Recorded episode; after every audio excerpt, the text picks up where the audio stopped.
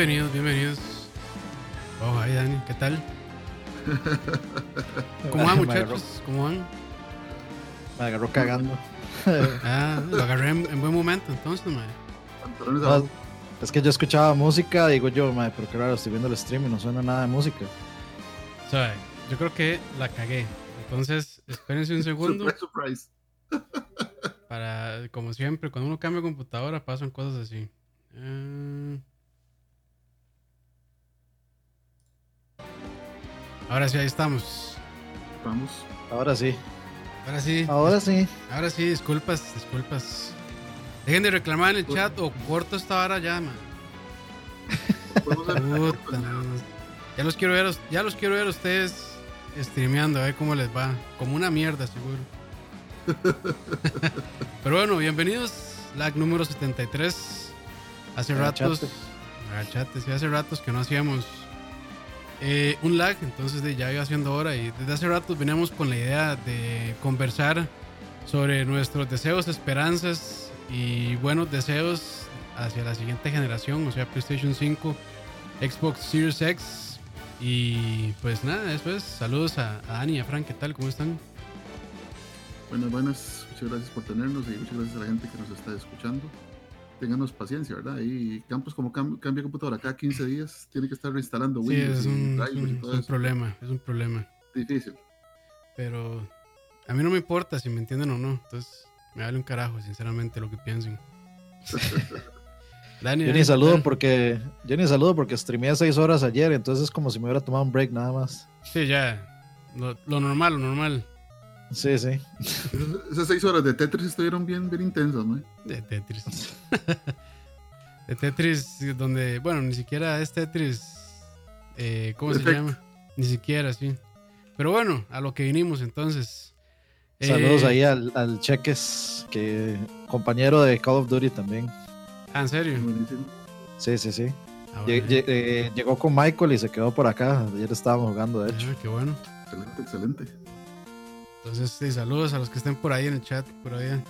Y no, pues básicamente es eso. Este, tenemos ahí ciertas categorías. Esto, vamos a decirlo una vez, no son cosas este, que se han asegurado. Algunas no son oficiales, algunas son rumores, algunas son inventadas por nosotros. Entonces, pues, como bien dice el título, es lo que deseamos, lo que esperamos, lo que quisiéramos. No es nada al momento que estamos grabando este programa que sea oficial. Entonces, pues ahí nada más nota aclaratoria por aquello. Y gracias a, a Steven Rodríguez, ahí que manda un thumbs up. pasó 900 dólares. Muchas gracias. ya, con eso ya salimos de problemas financieros. Ya compró el stream por el resto de los dos años que nos quedan. Y se puede financiar LAC por un par de años, correcto.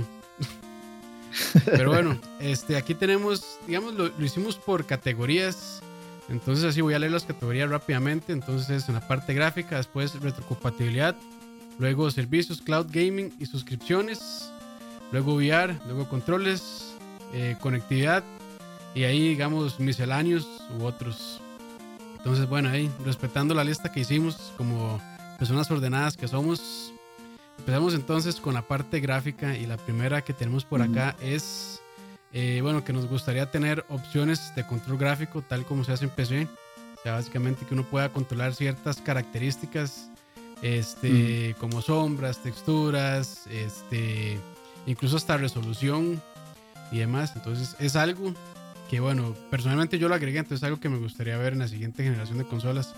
Que ya algunos juegos creo que lo hacen, incluso en la última actualización de Witcher en, el, para el Switch ya se puede hacer un poco de eso. Entonces, pues ya estamos viendo que los desarrolladores están atreviendo un poquito más a, digamos, a salirse eh, de lo que normalmente se, se, se, hace actualmente. Entonces, ya están dando como ese paso a hacer un poco más como PC y de, en realidad más amigable con el amigo, creo, eh, con el amigo, con el usuario, creo yo. Con el amigo usuario. Con el amigo usuario, correcto. ustedes, eh, ¿qué, ¿qué, opinan de eso? Yo, eh, con, lo, con lo que sí, lo que sí quiero es lo de cambiar de a modo desempeño o modo gráfico, digamos. Performance o rendimiento.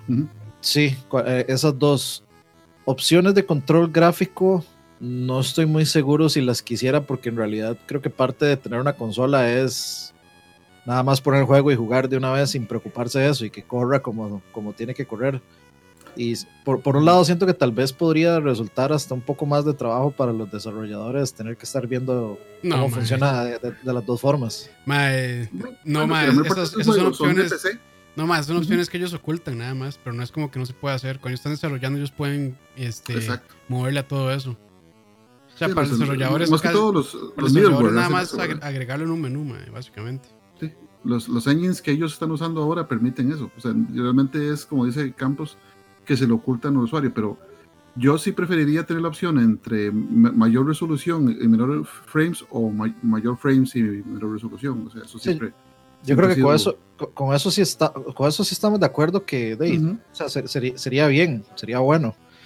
Eh, si no lo tuvieran y quisieran darme que todos los juegos sean 4K 30 frames, depende del juego está bien, depende del juego está mal. Y, creo que está bien que esté la opción de que esté en 1080 60. Sin embargo, yo creo, o sea, esta, esta nueva generación de consolas pues va a ser la razón para que yo compre un tele 4K y pues obviamente quiero aprovecharlo. No tengo tanto problema con que hayan juegos que corran a 30 frames, pero digamos, de los juegos que yo más juego, que es Call of Duty, si no están a 60 frames es una cagada y media. Ahora, ustedes han visto, muchachos, que, bueno, cuando se hizo el paso de televisores de, definición regular 480p a 1080, y mucha gente hizo el cambio, ¿verdad? Porque el cambio era muy evidente. Pero ustedes han visto que realmente este, este movimiento de 1080 a 4K no ha sido tan abrumador o así, como que la gente ha ido, ah, sí, mi, mi Play 4 Pro y mi Xbox One X, y han ido a comprar televisores 4K más. O sea, mucha gente se compra su tele 4K porque el vendedor a veces se lo dice y le explica, pero como que no había esa hambre todavía, ¿verdad? O sea, no, no, siento que como que no ha sido un impacto tan grande como cuando pasamos de definición estándar a definición a alta definición. Es que no es que no es lo mismo y segundo no hay este no, no un cambio de medio tampoco, o sea, no pasamos del DVD al Blu-ray, por ejemplo. Y no una competencia entre el Blu-ray y el HDVD, sino que sigue siendo Blu-ray 4K, entonces de la gente no lo ha no lo ha necesitado en realidad pero de ella, de, en realidad ya se está empezando a dar el cambio. Y cuando las consolas empiecen a, a salir y a, llamémosle de cierta forma, forzar el 4K, de ahí sí em, van a empezar como siempre los gamers a adquirir los, a upgradear los, a los teles, digamos. Sí, es que ya, ya para esta generación creo que eh, ya mucha gente se había movido, entonces como que ya 1080 estaba bastante adoptado y, las consolas... Eh, no, no, creo que los que, bueno, más que todo Sony, que está en el negocio de vender pantallas también, no dio tanta la necesidad de, hacer ese push. Entonces yo creo que por eso no se dio.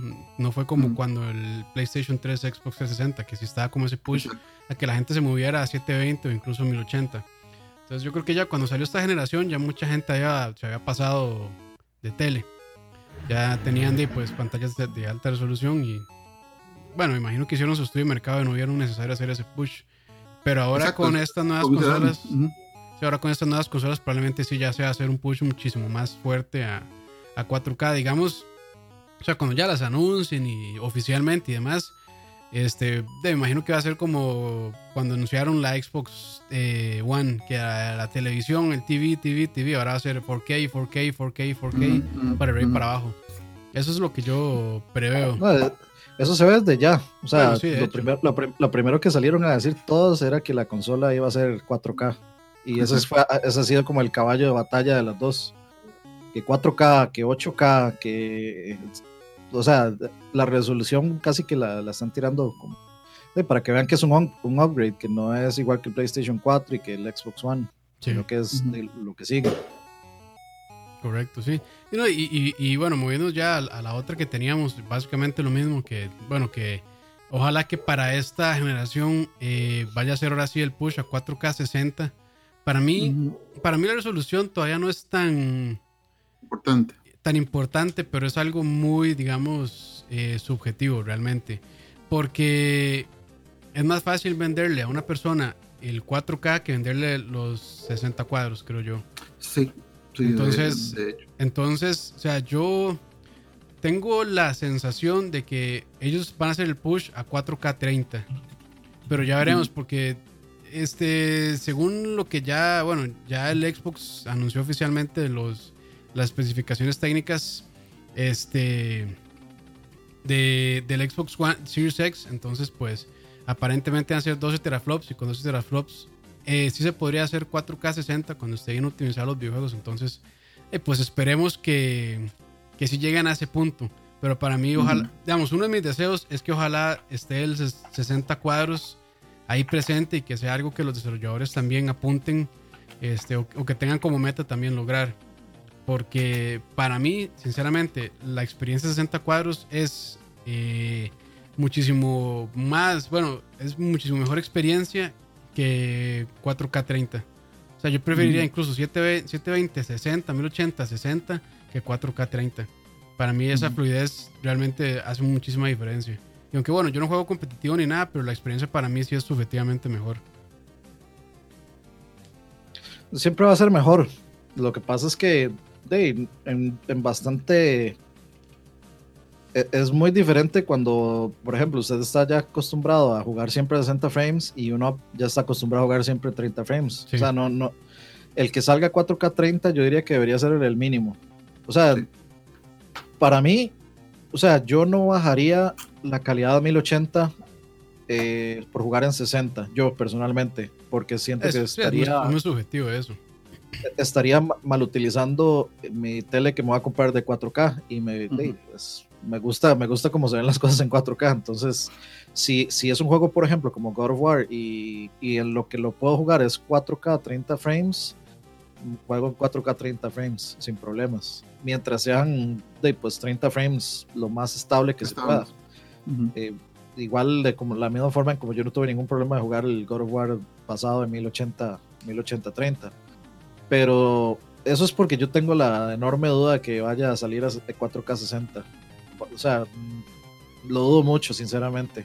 Pero si se da. Sí, 4K 60 es, es complicadillo. O sea, sí requiere mucha potencia. Pero bueno, ya, ya veremos. Yo sí creo que, o sea, el, como digo, bueno, como digo, la, la meta va a ser 4K 30. Y sí, yo creo que, o sea, ya la gente, o sea, la, los usuarios de consolas están muy acostumbrados a 30. Digo, no tiene nada de malo. Se puede jugar perfectamente bien. Eh, pero digamos que 60 es mejor, sí. 60 es mejor, pero este, ya para ciertos juegos, pues realmente no es así como súper necesario. Y gracias a Juan Canúñez por eh, los 500 colones pura vida. Nos estamos haciendo millonarios en esta noche. Y Emanuel, que, mandó .99 dólares canadienses. Canadienses, entonces son, son como 100 colones. Ah, varas. pero, pero hace unos años, cuando vino el, Big Push del HDR, y ese Big Push quedó en eso. O sea, hubo mucha gente hizo alboroto y sí, realmente el HDR es muy bonito. Y ahí quedó. O sea, no, la gente no, cambió de teles por HDR. No, pero ahora todos los teles vienen con HDR y en, realidad HDR es, es una tecnología demasiado buena. O sea, no importa, eh, no, era, no era para vender televisores, era para incluir la tecnología en los televisores y, y, ahora prácticamente todos los televisores tienen HDR, unos de menor calidad que otros, pero pero ya lo traen. Y eso es lo bueno. Entonces ahora alguien que no sepa va y se compra un tele 4K y posiblemente tenga ya HDR. sí, es bueno. o, Dolby Vision o HDR10 normalmente. Entonces, de hecho, sí, si van a... Manuel, puso las pilas. Ah, eh, eh, pues ven cómo sí funciona. Reclamarles. Psicología inversa. ma, esos 5 no me sirven para nada, ma. Mande 15 por lo menos muchas gracias a, Emanuel, siempre, siempre atento a nuestros programas por vida. De hecho, Emanuel creo que está en Estados Unidos, me parece. Sí, sí, sí, él vive, creo que está viviendo ya en Estados Unidos. Sí, sí, sí. que, que pasen nicknames para los campeonaticos, ¿verdad? Que hacemos de LAC. Bueno, e, Emanuel ya Emanuel nos puede hacer las compras en GameStop si ocupamos antes de que ah, antes de que cierre. Antes de que cierre, porque o sea, GameStop está que cierra la otra semana ya. Sí, está fatal eso. Lástima no estar ahí para los sales, pero bueno, ahí. Sí. Saludos a Goberto, que nos manda saludos. Sí. Saludos. Pero bueno, continuando, eh, bueno, yo creo que sí, estamos muy de acuerdo de que este, probablemente el push va a ser 4K 30. Eh, pero bueno, ya veremos. Yo sí sería muy feliz con 4K 60. Pero digamos, si, no me pueden darle 4K 60, por lo menos que si me den el chance de bajarle a 1080 y poder jugar a 60. Pero yo creo que sí se va a poder y Si metemos Y si metemos al ray tracing en la ecuación, ¿qué preferirías? ¿4K 30 con ray tracing o.? Ah, puta, es que bueno, ya, digamos, yo sinceramente lo veo muy difícil que sea ray tracing 4K 60. Porque ray tracing sí, sí es este. Súper pesado. Es muy demandante. Muy, ni, muy ni en demandante. PC, ni en PC se da eso, digamos. Sí, en PC se ocupa un. Exacto. Creo que actualmente el juego que, lo, que mejor lo implementa es Control. Y Control en PC está relativamente bien optimizado. Este, Yo lo probé con Ray Tracing y con, mil- con mi 1080 Ti. Sí me andaba 30, ese me bajaba y demás. Pero digamos, para poder jugar a. Bueno, yo estaba jugando a 1440p, entonces también es importante de, de, de- de ahí apuntar. Pero digamos que sí, Ray Tracing, y hay que ver, digamos, la manera en cómo AMD lo implementa. Porque, este, no. Bueno, me imagino que va a usar una implementación similar a la de Nvidia, pero hey, de su empresa tiene sus. de cada empresa lo, pues, lo implementa de manera diferente, entonces hay que ver cómo lo hacen ellos. Pero este, lo que yo sí me imagino es que no va, no, o sea, no se va a poder poner así como a full como se pone en PC, que también es un slider que uno le pone bajo, medio, alto, lo que sea. Entonces, Sí, pero me estamos imagino- comparando. sí, me Una, imagino. una compu con, con tarjeta, una buena tarjeta RT 1080, lo que sea, RTX 1080, 2080, perdón, no va a bajar de 1500 dólares, ¿verdad? Por el precio de la tarjeta. Sí, sí, no. Entonces, no. le podemos pedir a una consola que, tal, que muy probablemente salga en 499 dólares el mismo rendimiento. Sí. Ahí rápidamente, gracias a Elefantovsky por los eh, 500, que mandó 500 colones. Se aprecia muchísimo. Eh, pero sí, bueno, eh, el Ray se ve muy chévere todo, pero ahí yo sí creo que sí le van a bajar a 4K 30, porque no creo que la máquina para tantísimo. Pero bueno, ahí. Exacto. Eh, ya veremos, ya veremos qué, qué sucede. Este, entonces, bueno, yo creo que eso es lo que tenemos que decir en la parte gráfica. No sé si tienen algo más que agregar. Eh, no, no. Bueno, dale, Dani. No, no, lo, lo que iba a decir es, digamos, que, que me parece que, que AMD podría haber hecho el paso inteligente para estandarizar el ray tracing, porque Nvidia va un poco lento y en realidad muchos los, muchos, la vasta mayoría de juegos con ray tracing son muy pocos todavía Sí, Y son, no son como y- 7, 8.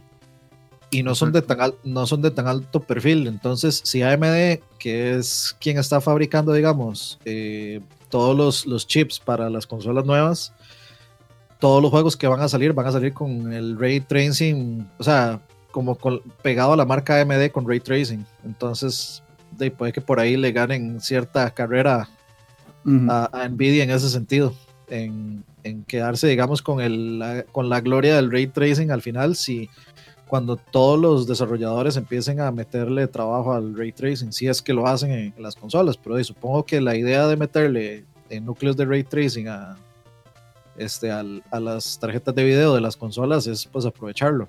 Es más que todo para popularizar la tecnología, para que la gente quiera ver juegos de eso, para que se incremente la demanda, para que haya más tarjetas de ray tracing. O sea, es, es, es comenzar el ciclo de ventas, ¿verdad? O sea, e impulso lo meto en las máquinas para que los desarrolladores se vean obligados a usar la tecnología, para que haya más juegos, para que la gente los quiera, para que la gente los compre, para que la gente demande, etcétera, etcétera. Sí, la gente no se va a dar cuenta que si el juego tiene ray tracing o no. Puede que tal vez, puede que tal vez incluyan una opción eh, de ray tracing on, ray tracing off. Y que tal vez sea 4, podría tal vez ser 4K 30 con ray tracing, 4K 60 Ujú. con. O sea, en un caso muy bonito, digamos. Exacto. Muy optimizado. Sí, sí, no, y. O sea, las próximas tarjetas de. Que se me, se me olvida cómo hacer el codename de Nvidia. de- ya probablemente van a tener muchísimo más Tensor Cores y un montón de otras cosas. Y más CUDA Cores y cosas así que puedan procesar muchísimo mejor el ray tracing. Porque al final, ray tracing son puros cálculos matemáticos. Sí. Algunos hasta de punto flotante que de la tarjeta gráfica le cuesta mucho calcular. Este, pero de ahí sí, la implementación. Ray tracing existe desde hace muchísimos años, ¿verdad? Lo que pasa es que hasta, digamos, con las, las RTX de Nvidia, como que ya se está empezando a popularizar el asunto en PC. Ahora, ya AMD, pues, eh, aseguró que va a sacar, que va a tener su implementación de ray tracing para las consolas. Entonces, pues, hay que ver, hay que ver cómo lo manejan ellos. Normalmente, creo que AMD como que va un poquito detrás en ese tipo de, de- de cosas a Nvidia, como que pre- prefieren que Nvidia saque y después ellos van de segundos con su implementación. Así fue con G-Sync, así va a ser Casi con, siempre lo han con Ray hecho así, Tracing. toda la vida. Sí, sí, siempre como quedan un poquito detrás, como que esperan a que Nvidia Rompa mercado. sí rompa mercado y después ellos sacan su solución, que normalmente es eh, una solución open source. Entonces como que a la gente también le gusta un poco más la manera en cómo AMD trabaja ese tipo de tecnologías. Pero bueno, ya, ya veremos. Sí va a estar muy interesante todo eso, ¿verdad? Y, realmente es que AMD ha hecho un muy buen trabajo por mejorar sus productos y, básicamente la generación pasada, a, bueno, este, a excepción de Nintendo, pues AMD fue el gran ganador en consolas y esta otra generación también. Ya, ya, ya pues están trabajando de la mano con PlayStation 5 y Xbox este, para que todos los, todos de las dos máquinas tengan chips AMD. Entonces, pues bueno, ya, ya veremos. Es, es, el gran, ganador en esta, en esta nueva generación. Sí, sí sin duda, sin duda. Y bueno, Intel se va quedando muy atrás ya en cuanto a este tipo de cosas también. Son como los 110 millones de PlayStation 4 y el Xbox One Day, digamos que anda como por unos 50. Por ahí. Ahí tienen unos 180 millones de, o sea, 180 millones de chips, de los cuales de, pues una parte es para ellos, de las ganancias. Ah, sí, sí, sí, sin duda. Pero por ese lado la gente está tranquila. Y, igual, aunque Nvidia ya no se mete tanto, mientras esté con el Switch, mientras esté con todo Tegra, el Switch, ellos van, a tener ahí también su tajadita. El que, como dice Danny Campos, el que está detrás del palo, o no le interesa ese tipo de mercado es Intel, porque Intel sí, es que se basta con lo que tiene. Intel bueno, el negocio de Intel está mucho en corporativo. O sea, creo que como el 98% de los servidores del mundo son Intel. Porque digamos que AMD no tenía un producto que pudiera solucionar ese tipo de cargas, ese tipo de demandas. Entonces, pues, de Intel es el que domina ese mercado de servidores, que es un mercado, bueno, de, de miles de millones de dólares. Y para que, bueno, para que, sí, para que un servidor le cambien el, procesador, pucha, o sea, tiene que pasar un par de, años y es, es, es, un negocio medio complicado. Pero bueno, es otro, es otro tema ahí completamente. Entonces, ¿qué les parece si nos movemos a retrocompatibilidad? Sí, pues si no. Sí. si no aquí, bueno, ya nos va a dar toda la noche. Retrocompatibilidad creo que es un tema que a todos nos interesa muchísimo y es un tema que, bueno, Xbox eh, según yo, bueno, mi opinión es que va a la cabeza en cuanto a esto. Este, PlayStation tiene sus soluciones como PlayStation Now, pero para mí no es, de momento la ideal. Para mí el, mejor trabajo lo ha hecho Xbox, entonces pues bueno, espero que, que sigan con eso. Y ya Xbox también, eh, si no me equivoco, eh, dijeron que bueno, su retrocompatibilidad va a ir hasta el Xbox original. Exacto. Bueno, ahora, de hecho ya lo hace. O sea, en este momento vos sacas un Xbox One y puedes correr ciertos juegos de Xbox clásico y casi que la gran mayoría de Xbox 360. La solución de ellos me parece la, ideal porque ellos respetan cuando vos compraste el juego. O sea, si vos compraste el juego para clásico o para 360 y metes el disco, vos puedes jugarlo también no corriendo directamente el disco, pero bajas el contenido y todo eso y te lo valida. Para, para, para PlayStation, pues tienes que volver a comprar todo. O sea, como está este momento con, con, PlayStation Now, pues si vos tenés tu disco de, qué sé yo, Jack and Daxter de Play 2 por ahí, y, lo metes en el Play 4, probablemente se le quede pegado ahí más bien hay que cambiar de drive. Y vas a tener que volver a pagar lo que ya habías pagado. Entonces no es así como lo más customer centric, lo más user friendly. Yo preferiría que siguiéramos con el modelo de, de o sea, si vos tenés medio físico, lo puedes jugar, y si no, te metes una especie de, de Virtual Console o de tienda donde vas a poder comprar a precios reducidos los juegos viejos y con mejoras, qué sé yo, como mejor resolución, más frames, todas esas cosas. En este aspecto sí creo que Microsoft lleva mucho la ventaja. Claro. Bueno, pero el Virtual Console es lo mismo. O sea, el Virtual Console la han lanzado tres veces y tres veces hubo que pagar por los mismos juegos. Sí, por eso, eso me refiero al aspecto en el que para los que no tienen el juego, poder usar el modelo Virtual Console, pero con, con Xbox vos tenés, si tenés el juego físico, simplemente lo metes, bajas el contenido y arrancas y no se te cobran cinco partidos por la mitad. Así lo estuvo haciendo por un tiempo Sony. Lo que pasa es que, o sea, por ejemplo, sacó el Silent Hill y Metal Gear y todos esos este, virtuales, o sea, en el PlayStation 3. Y luego este, de, simplemente dejaron la idea ahí botada y no siguieron, no siguieron con más. Eh, y lo, habilitaron para el Vita y lo habilitaron para el PlayStation 3 y dejaron la idea ahí a medias. Y ni siquiera puedo usar yo, digamos, los juegos que ya había comprado, no los puedo usar en el PlayStation 4 por alguna razón.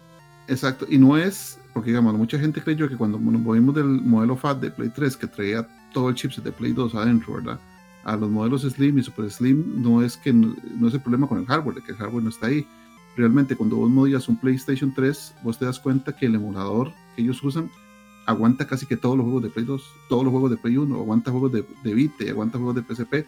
Entonces uno le dice, bueno, que, que ellos perfectamente hubieran podido, no sé, validar que vos tenés un disco de, de Play 2 y bajar el contenido como hace Microsoft. O sea, ellos pudieron haberse adelantado dos o tres o dos generaciones antes, pero la plata, o sea, es que realmente a ellos les sirve mucho vender remasters. Creo que se ha demostrado mucho con esta era Play 4 por el montón de remasters que ha habido, que hay mercado para eso. Entonces la gente prefiere, ya que no tiene una opción de jugar lo, que tiene y volver a pagar los remasters. Y sí, claro, son remasters, tienen, están mejorados, tienen esto extra, etcétera, etcétera. Pero sí le queda a uno después de, de mover un Play 3, uno se da cuenta que, que la, digamos, la tecnología estaba ahí, el software estaba ahí, simplemente que Sony no quiso. De plata. Dinero, dinero. Siempre será el problema eterno. Pero sí, de ahí. Y no sé si, si hablamos también de, de los modelos, este, por ejemplo, como Netflix, que va a ser de PS Now, por ejemplo, yo lo veo como la solución que probablemente le haya a poner PlayStation a su retrocompatibilidad o Game Pass. Sí, entonces, bueno, Game Pass para mí al final va a ser la sombrilla eh, bajo la cual eh, Xbox va a vender todo ese tipo de cosas. Vamos a ver si sí o si no. Pero digamos que Game Pass es realmente eh, para mí el modelo a seguir querían eh, adoptar, bueno, quería adoptar PlayStation y por qué no Nintendo también. Exacto. De hecho, todo el mundo está esperando, ¿verdad? Que Nintendo haga eso porque tal vez Nintendo es el de los tres el que tiene más cantidad de IP ahí atrás. O sea, en general, de generaciones, Nintendo es quien tiene más generaciones en el negocio y tiene más juegos realmente, si, si los contás. Pero digamos, el, paso glacial que, por ejemplo, está en el Nintendo, el, el NES Online, el NES Online de, de Switch, o sea, que sacan, si acaso, dos juegos cada muerte obispo, y si son juegos buenos, pero uno dice, son si acaso el 5% del parque total de juegos, y uno entiende toda la dificultad que hay en emulación y en compatibilidad y en buscar las licencias, a veces la gente que es dueño de licencias ya no existe, y es un desmadre, ¿verdad? Pero uno, uno sabe que realmente en ese trabajo de Nintendo puede haberse hecho mejor. Sí, no, definitivamente. Pero bueno, ah, ya Nintendo ya ha dicho que también está trabajando un poco junto con Microsoft para todo ese servicio. Aunque bueno, como que Nintendo a veces manda también, este, me parece a mí como el, sí, no sé, como que manda, este, señales, este, no sé, contrarias. algunas veces dice que está trabajando con, con Microsoft, otras dice que no le interesa los servicios de, de la nube. Entonces, pues con Nintendo es raro. Este, Lo que pasa es que Nintendo ahorita está en un nicho que realmente, de ahí, pues creo que no le interesa competirle de tú a tú realmente a PlayStation y a Xbox. Entonces, como que están ciertamente cómodos ahí, les está yendo muy bien. Y yo no vería por qué, digamos, ellos, bueno, o, porque vean como necesidad de, de meterse ese tipo de cosas de momento. Pero de ahí, PlayStation realmente creo yo que está forzado a presentar algo eh, contra qué competir al Game Pass. Exacto. Saludos a don Alejandro Barruda desde la Patagonia. Saludos. Saludos. Este, sí, no, o sea, a mí lo que me da miedo es que digan que la retrocompatibilidad va a estar detrás del PlayStation Plus. Que si usted no paga la mensualidad, no, eh, no, no tiene. Y conociendo a Sony es probable que lo haga. O sea, a mí me suena bastante probable que lo haga. Ojalá no, eh, o sea, para mí era excelente cuando no cobraban por el online. Eh, luego, obviamente, porque todo el mundo justificó que estaba bien pagarles a todo mundo por poder jugar online, pues de ni tontos que fueran el resto de meterse en el mismo juego de, este, de, cobrar mensualidades y al final, se, al final sí se estandarizó, ya es muy tarde para hacer algo al respecto. No hay vuelta atrás. Ya no hay vuelta atrás, exactamente. Ya no hay vuelta atrás. Entonces, de ahora lo que me preocupa es que digan eso, que vayan a salir y no, no, este, eh, con el, o sea, que no, es que lo han, o sea, a ver, mercado técnicamente lo que van a decir es que si nos paga PlayStation Plus va a tener el beneficio, beneficio de jugar todos los juegos, de tener retrocompatibilidad con todos sus juegos de PlayStation, lo que quiera, eh, de Vita, de PSP, de todo. Eh, y lo van a vender como un beneficio. Y la gente no está esperando que eso sea un beneficio, aunque técnicamente Microsoft también lo vende como un beneficio, porque está dentro del está dentro del Game Pass. y el Game Pass se paga. O sea, si usted compra un Xbox y no tiene Game Pass, no, no tiene retrocompatibilidad en realidad. Y, y seguramente con el, este, con el Xbox eh, Series X va a ser igual. O sea, el Game Pass es un feature detrás de un paywall y seguramente va a ser así con PlayStation. Si PlayStation saca retrocompatibilidad sin que usted pague, tiene una, tiene una ventaja fácil, digamos. Eh, tiene una ventaja muy, muy fácil con respecto a Xbox, porque en, digamos, en catálogo de juegos, eh, pues sí, o sea, tiene una ventaja mucho más grande. Tiene una ventaja mucho más grande que Microsoft en catálogo de juegos. Entonces, si por alguna razón, o sea, si de milagro Sony dice vamos a dejarlo eh, gratis, no tienen que pagarnos nada y van a tener retrocompatibilidad, ya tienen una ventaja eh, sólida por encima del Game Pass. Si no, como es lo más posible que pase, pues, ¿qué, qué, qué queda? A pagar en mi caso, de, yo voy a pagar el Plus de fijo porque a mí sí me interesa tener Plus. Yo juego muchísimo online y la verdad es que yo sí le he sacado mucho provecho a los juegos que han dado y ahora están regalando hasta juegos de VR que me interesan y no he tenido que comprar. Entonces, o sea, yo sí le he sacado provecho a, la mensualidad. Entonces, de, por ese lado a mí no me va a doler tener algo por lo que ya iba a pagar, pero no está bien. Sí, lo que pasa es que las compañías ahora están de, claramente hambrientas y es muy difícil que ahora este, ese tipo de oportunidades las dejen pasar. Por ejemplo, que no moneticen servicios. Y ese, ese servicio de retrocompatibilidad es, bueno, súper monetizable de una manera de suscripción. Claro.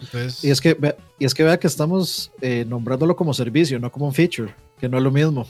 Un servicio es un servicio, un feature es una característica que ya trae la consola. La característica que ya trae la consola, usted la paga al comprar la consola, no, no tiene que pagar un extra.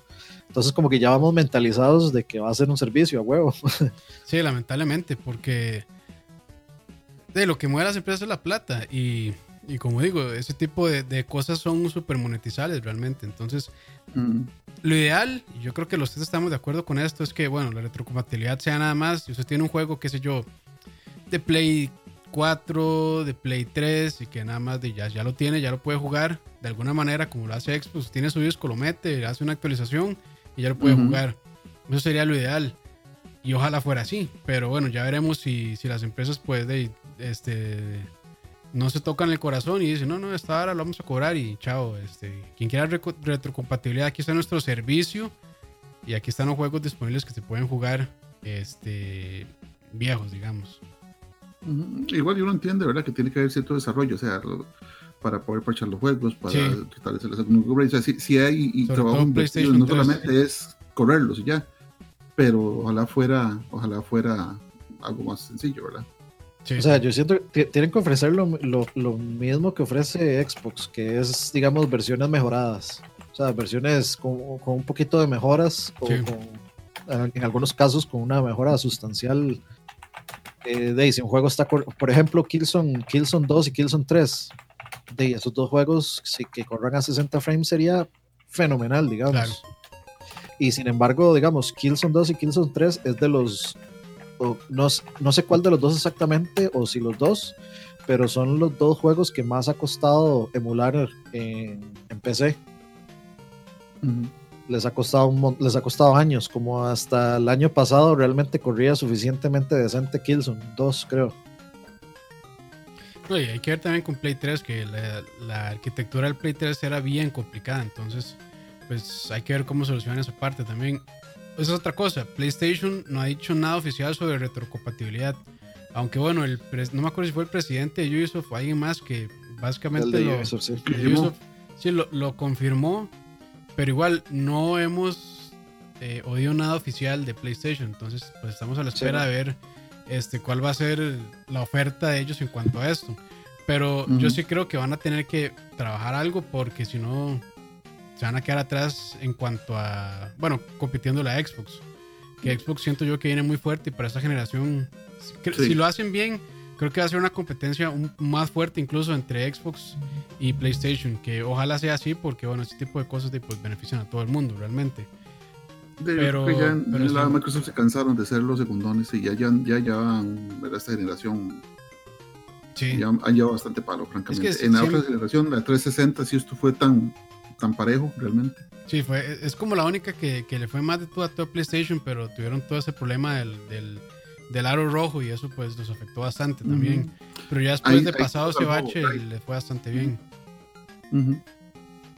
sí, sí. Eh, lo que dice Emperor del Smart Delivery, supuestamente alguien, alguien dijo que el PlayStation 5 sí iba, iba a tener eso. Lo del Smart Delivery es lo de que usted solo compra un juego. O sea, si yo, por ejemplo, em, no sé, sale un juego eh, que sea cross generación, por ejemplo, The Last of Us 2. Si luego sale una mejor versión de The Last of Us, yo no tengo que comprarla con el juego de PlayStation 4 que yo ya compré, puedo poner el PlayStation 5 y obtengo inmediatamente las, las mejoras del PlayStation 5 que a mí me parece pues del, de lo mejor que puede de lo mejor que puede ofrecer digamos la siguiente generación el hecho de no tener que comprar dos juegos. Entonces ya digamos eh, los remasters o por ejemplo como The Last of Us eh, Remastered chao esa opción digamos. Yo nada más compro The Last of Us e inmediatamente si lo pongo en PlayStation 5 ya, eh, ya tendría un The Last of Us 2 Remastered por llamarlo de alguna forma y, o sea, el, que Microsoft esté pushando eso, me alegra, digamos, que sepamos esto. O sea, por un, por un lado, a mí me agrada el hecho de que Sony no haya dicho nada y cuando haga el anuncio, anuncie todo de un solo, porque a mí me gusta más como que me, me muestren toda la información de un solo, no por pedacitos. Pero me alegra que Microsoft esté diciendo todo esto para saber que ellos están eh, haciendo un push fuerte de estas cosas y tener con qué, este, de con qué vara medir a, Sony también. Sí. Pero bueno, ya, ya veremos si pasamos a lo siguiente, que sería todos los cross del mundo. Que ya yo creo que eso es como deseo, ¿verdad? Que bueno, que haya crossplay habilitado en todas las consolas, cross save, crossplay. Eh, bueno, básicamente esas. A ver, yo creo que lo del crossplay, creo que lo del crossplay ya es una realidad. Sí. Pero creo que no, o sea, creo que el crossplay depende mucho a veces de también de, las, de, la compañía que está haciendo el juego y, no de la plataforma. Pero yo creo que ya, ya casi que podemos tomarlo como una realidad. Sí, como, como una realidad. O sea, ya a este punto no, no se puede no tener no, no tener el crossplay.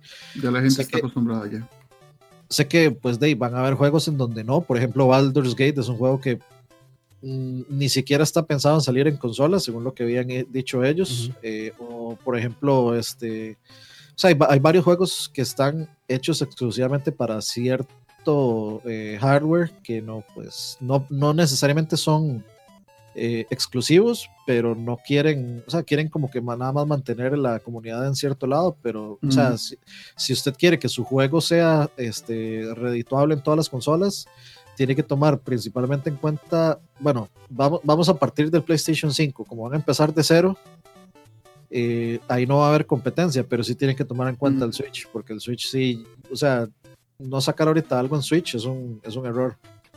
Exacto con las ollas, ¿verdad? Restricciones tecnológicas. Pero sí, pero un, juego multiplayer. Exacto, juegos multiplayer que, que, son livianos y que se han demostrado que, que no ocupan nada tenido gráfico para ser populares, realmente sí están, tienen que estar en Switch y en Xbox y en PC y en todo. Y ya por dicha ya las librerías están ahí, el middleware está ahí y los desarrolladores están contentos desarrollando para todos. Sí, como dice Jeffrey Araya ahí, Sony ya no puede darse el lujo de no permitir crossplay, crossplay, perdón, es dispararse en el pie. Correcto. De hecho, o sea, lo único que estuvo ahí como más, este, como frenándolo era PlayStation, porque Xbox e incluso Nintendo, que Nintendo es como, es raro que, que Nintendo actúe de esa manera y, PlayStation... Eso, eso, eso, eso Adelante. Eh, perdón, ahí. No, no, lo, que iba a decir es que eso, eso responde a la actualidad del mercado. Si por, si por ejemplo, digamos, esto se hubiera dado la época en la que el 360 era el líder, el 360 no iba a dar, no iba a ser el Sony de, esta generación, porque iba a ser el primero y no le servía. O sea, el que va de primero no le, no le sirve decir, no le sirve llenar de jugadores al servidor del otro, porque es la competencia. Afortunadamente, Fortnite, que es el juego más este, popular a, Fortnite le vale un carajo Sony, le vale un carajo Microsoft y le vale un carajo Nintendo. Fortnite es Fortnite. Y Fortnite eh, hace su dinero en celulares, hace su dinero en PC y, y les vale un carajo lo que ellos quieran. Y Fortnite los forzó a, a, meter eso. Entonces ahora tenemos Call of Duty que nunca hubiéramos pensado eso. Y lo tenemos ahí con crossplay, con PC y todo esto. Por ejemplo, el Crash Team Racing debería tener crossplay y no lo tiene. Y yo no sé si eso será yo, yo, creo que podría ser por las compañías, tal vez, no por Activision. Pues claramente Activision son unos plateros y ya tienen.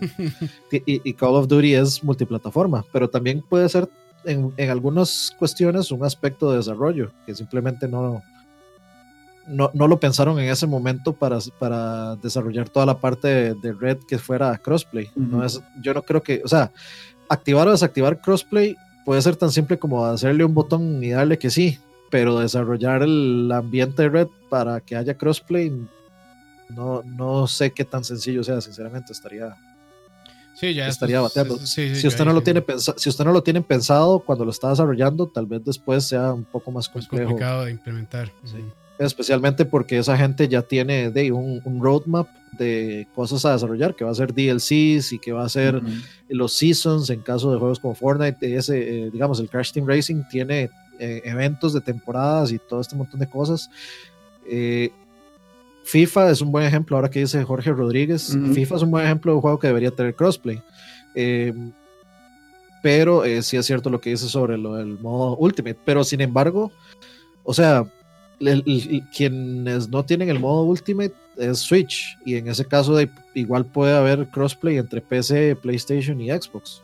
O sea, en ese caso... son versiones idénticas realmente. Exacto, o sea, no debería de poderse, sinceramente, y sería más interesante porque realmente habría un torneo generalizado de FIFA en, línea, digamos, donde realmente, digamos, el que esté primero en, la tabla es el mejor del mundo. Sí, no, no solamente mejor del mundo en una, en una consola específica. Exactamente. Sí, sí. Pero bueno, y, otra cosa que a mí sí me gustaría es el cross-save, y es algo que ya hemos visto en ciertos juegos, como por ah, ejemplo el en Witcher 3, que creo que, bueno, con esta actualización grande que sacaron hace poco, ya se puede hacer cross-save entre PC y, Switch. y Switch. Entonces, es algo muy tuanis y yo creo que, bueno, cualquier usuario de Switch le gustaría tenerlo. Por ejemplo, Switch es una muy buena consola para jugar indies, entonces sería muy tuanis. Este, que bueno, yo salgo a mi trabajo, lo que sea, salgo de mi casa y puedo jugar el indie que me guste este, avanzo y cuando llego a mi casa enciendo la computadora, si es que quiero jugar en computadora y sigue ahí. Eso es muy, eso es algo, es un concepto que a mí se me hace muy, muy interesante y ya varios juegos lo tienen. Bueno, Witcher es uno, creo que... Hay unos este, juegos, eh, no sé si te acuerdas, Campos, de hace poquito salieron como una, unos grupos de juegos de que eran solo compu, como Winter Nights que todos aparecieron en Switch. y esos son también cross-save. Sí, Divinity, Divinity Original, Divinity 2, ese es uno que ya tiene cross-save. Entonces es algo que sí se puede, pero me gustaría que esté disponible en todas las, todas las plataformas. No solo entre Switch y PC, sino que hay gente que, bueno, a veces yo lo he hecho, yo a veces tengo el juego en PC, a veces lo tengo en Play 4, porque salió, no sé, salió en Play 4, lo jugué ahí un poco y después de salió en PC y prefiero jugarlo en PC, entonces, pues es algo que, que, se agradece, más si uno ya le ha metido bastantes horas. Yo, sí, yo sí veo eso pasando, digamos, de PC a Switch. No lo veo tanto pasando de consolas a Switch porque no, a ellos no les beneficiaría que se les vaya eh, otra consola. Bueno, que se vaya PC. Sí, o que, que, no, que consideren comprar un Switch, digamos.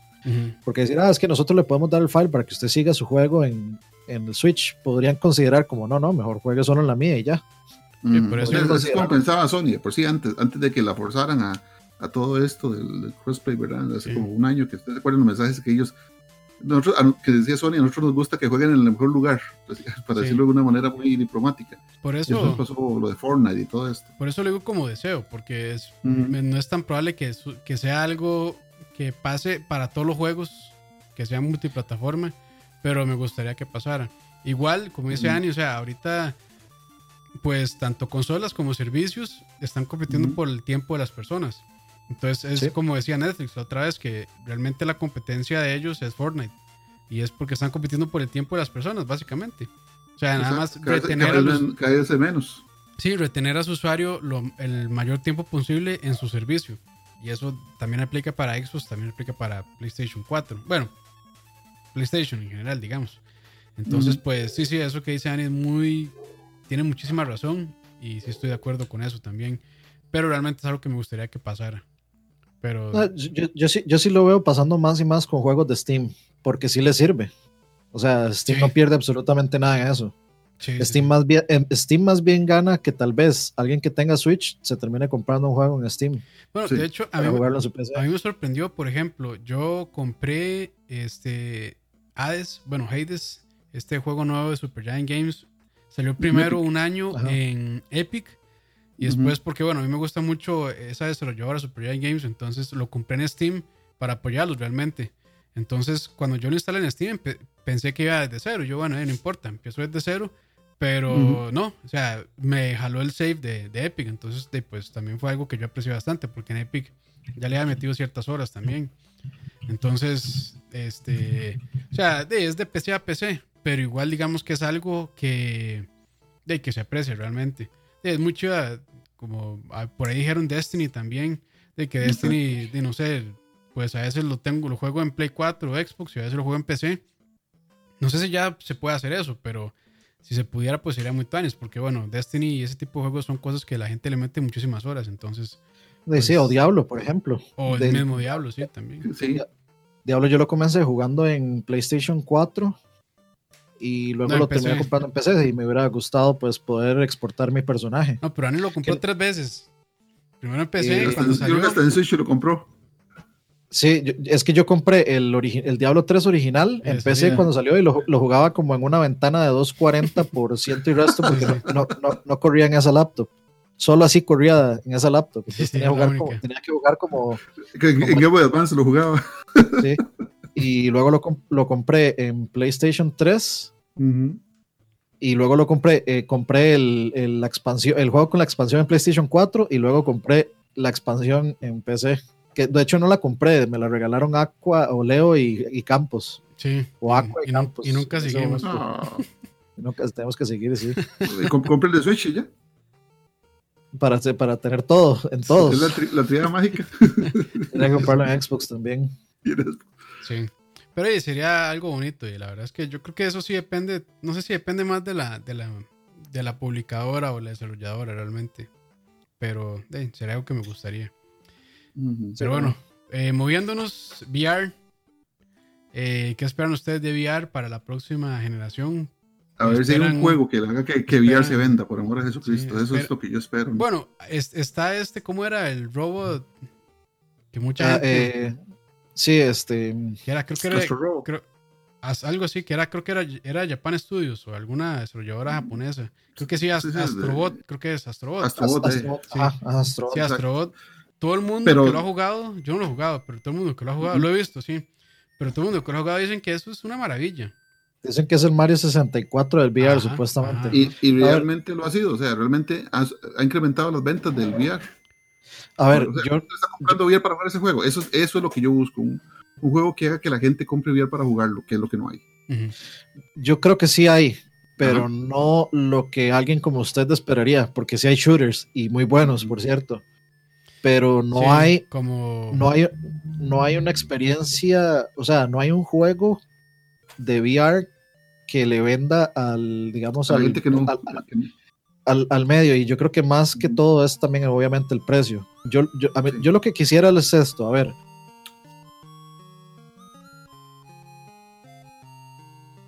Creo que se pegó Dani. se pegó, Dani. Sí. Pero bueno, ahí. Hizo tanto el VR que, que se metió en el VR. sí. Creo que se Mientras pegó, pero bueno. tanto, Dani, bueno, Mientras, este, ¿creen, bueno, ¿crees vos, Frank, que va a salir un PlayStation VR 2? Bueno, PSVR 2. Yo sí creo, digamos, ah, los años que han pasado son suficientes para que se miniaturice un poquito. La, la tecnología, que se haga un poquito más barato, que es lo que ha pesado en contra, ¿verdad? De, Ujú. del, del VR, que sigue siendo caro, o sea, no, no, no estamos hablando de, de un cacharro que vale 80 dólares y ya, vámonos, siguen siendo 199, 199, ahí Saúl me puede corregir el precio correcto, pero creo que por ahí anda, que es básicamente que hay casi que comprar otra vez el Play 4, entonces, hasta, en- es, hasta que la tecnología ya no llegue al punto dulce de, no sé, menos 100 dólares, que eso es lo que yo creo que es el punto dulce para que la gente compre por impulso y para que no haya un juego, como te digo, un juego tal que el medio que los medios que no son de juegos vuelvan a ver y decirle, ah, por Dios, esto es una maravilla, cómprense un VR solo para jugar esto, que fue lo que pasó con, por ejemplo, con Wii Sports, que la gente co- compraba Wii para jugar Wii Sports, Ujú. hasta que no llegue ese, e, e, ese gancho, no, vamos a seguir lo mismo. O sea, el, el VR se ha limitado a los entusiastas, a la gente que conoce. Sí, pero bueno, dice, para ver si Ani, bueno, creo que ya está reconectando Ani. Bien, bien. Sí. Ah, que- no sabía que había sido yo el que se, el que se murió. Sí, sí, sí. Hay que echarle otra moneda, Dani. Entonces, Qué raro. con- No, no, con su eh, idea, mae. No, no, lo, lo que decía es que yo no quiero que el PlayStation VR que yo ya tengo se vuelva automáticamente obsoleto con el 2, que yo pueda utilizarlo y aprovechar las ventajas de tener un PlayStation más potente. Genial. Eso, eh, eh, eso es todo. Eh, ahorita, de hecho, o sea, de- bajé varios juegos de VR de los que estado dando en Plus. Seguramente, de hecho, los voy a streamear y todo. Y hay, hay cosas muy interesantes, hay cosas muy tuanis. Y yo he estado viendo lo que, digamos, lo que se ha ido dando en PC. Y yo siento que, la, digamos, el desarrollo en VR ha ido avanzando un montón en muy poco tiempo. Y, o sea, la, la gente piensa que el VR está muriendo porque no se están vendiendo visores, pero se sigue desarrollando muchísimo para VR. Mucho, mucho, mucho, mucho. Muy- hay, hay mucha gente simplemente, digamos, dedicada a desarrollar cosas en VR. Entonces yo, yo creo que de ahí para allá vamos. Estamos, en- estamos en una, un nuevo mercado incipiente de cosas de VR y hay cosas muy chivas. Eh, obviamente de ahí va- pues vamos a ir mejorando. Entonces yo lo que espero es nada más que no tenga que volver a desembolsar eh, 300 lo que, sí, lo que desembolsé por este tan rápido. Quiero pues sacarle provecho a esto, aunque, aunque tenga, aunque la versión 2.0 sea más cómoda, sea inalámbrica y sea un montón de cosas, de, pues igual de, yo no quiero simplemente deshacerme del que ya tengo. Quiero sacarle provecho. Mm. Sí, no, eso estaría muy bien que realmente... to- eh, yo creo que no, no van a ser la animal... Bueno, no, animal, animal, ah, animalada, Animalada. ¿no? de, digamos, desechar a toda esta gente que ya tiene un PSVR. Este, probablemente sí le van a seguir dando soporte al VR y todas sus versiones subsecuentes que han sacado. Este, no, no sería nada inteligente que lo hicieran. Pero yo sí creo que van a salir con un nuevo VR y tal vez en esta generación veamos un push todavía más fuerte, incluso de la mano de, de- de Xbox también, este, de VR. Yo de, estaría a la espera de que Xbox diga algo, ¿verdad? Tal vez con sus HoloLens, que bueno, es, HoloLens son, es realidad aumentada, no es lo mismo que realidad virtual, pero yo sí esperaría que, de ahí, que sí, que, sal- si salgan con algo realmente. Este, estaría bien que Xbox también se meta como en, en ese servicio. Bueno, hay que ver porque tal, también Xbox ahorita creo que su enfoque es el de servicios, el de Game Pass y todo ese tipo de cosas. Entonces, pues hay que ver si ellos también se van de ese lado. Pero bueno, me gustaría también que Xbox salga con alguna solución de VR. Pero de, habría, que, habría que ver. Pero sí, sí. Básicamente es eso. Yo sí creo que para esta generación va a haber un poquito más de, un poquito más de push para el, para el VR. Y bueno, moviéndonos ahora a otra categoría, por decirlo de alguna manera, vamos con los controles. ¿Esperarían ustedes un rediseño de los controles? eh, ¿O creen que van a ser bastante similares a lo que tenemos ahorita? Solo Nintendo, eso es lo que era, que cambia de, totalmente el control de una generación a otra. Yo creo que lo que no está roto no, no vale la pena cambiarlo. A mí el control de Play 4 siempre, eh, o sea, se me ha hecho muy cómodo. El pad era una idea interesante al inicio, pero como ha pasado con muchas cosas que, que le ha incluido Sony a sus controles, como el motion y, y todo esto, termina Exacto. siendo, termina siendo completamente... O sea, no- nunca más vuelven a utilizarlo para nada. El parlantito, tengo que decir, el parlantito de los controles sí me gusta. Eh, a veces, digamos, como cuando uno lo llaman al celular en, en un juego y de pronto suena el, en el parlantito, a mí sí me gusta. Como si el, Sí, de, sí. el Wiimote. Sí, sí, le, sí le añade como un cierto, este, o sea, como un cierto, como que uno siente que lo están llamando un celular o, o así, entonces, o, por un radio de onda corta y así. Entonces, eso, el parlantito sí me gusta, pero, o sea, que no, no añadan una tecnología que van a terminar sin usar, varas. Mejor dejan lo- el control así como está y las funcionalidades así como están y vámonos. La verdad es que no necesitamos nada más y si van a meter motion, de lo hagan, Que lo hagan háganlo, háganlo- no, háganlo opcional, que usted compre los controles de motion por aparte y ya. Exacto, digamos, sí. Eh, ahora que decía Dani eso, no sé si Dani, si vos jugaste este No More Heroes de Wii. Eh, no More Heroes, sí. Sí. Ok, vos te acordás que a uno le daban misiones por medio de llamadas al Wiimote y que por el parlante del Wiimote, la, la, la, bueno, la que le daba las misiones, hablaba y le decía las misiones a uno en inglés. Sí, bueno, de hecho ese, no era el único, era, no era el único juego, digamos. Eh, Twilight Princess, el, los ruidos de la espada salían del Wiimote. Exacto, entonces, o sea, como dices vos, si está, que lo usen bien, pero que no te fuercen el, el, tener que comprarlo, que fue lo que pasó, por ejemplo, con Kinect, que francamente ahí, este, cuando comenzó esta era con el, con el Xbox One, básicamente el único modelo de Xbox One venía con Kinect y, tenías que comprarlo sí o sí y pagar un montón de plata extra. Al final, al, caso, al, cabo, se, se, dieron cuenta que forzar a la gente a usarlo no era la mejor idea y fue que pudieron bajar el precio del Xbox. Pero tal vez yo, sí yo siento que, que a los controles de movimiento sí se les puede sacar una buena experiencia pues, con juegos adecuados para ellos. O sea, no es agarrar un juego y meterlo con calzadora, con martillazos para que se maneje con un control de movimiento. Pero sí creo que sí hay todavía mucho, mucho que sacarle a eso. A mí me quedan buenas experiencias con el Wii. Yo sé que mucha gente y se acuerda y con buena razón del montón de, de juegos basura que había en Wii. Pero juegos como, como Red Steel 2 es, una, que es un juego bien implementado con control de movimiento Sí, es que lo que, le pasó al Wii es que el motion también al final... No estaba para el no, no, no, no, por la parte técnica, sino porque eh, al final tampoco lo usaban. Al final uno termina, terminaba jugando con la palanquita y lo del motion era apenas una cosita. Y al final la, gran mayoría de juegos no lo necesitaban y había unos cuantos que destacables que sí lo usaban bien pero la, gran mayoría no. Y, el Move le pasó bastante parecido.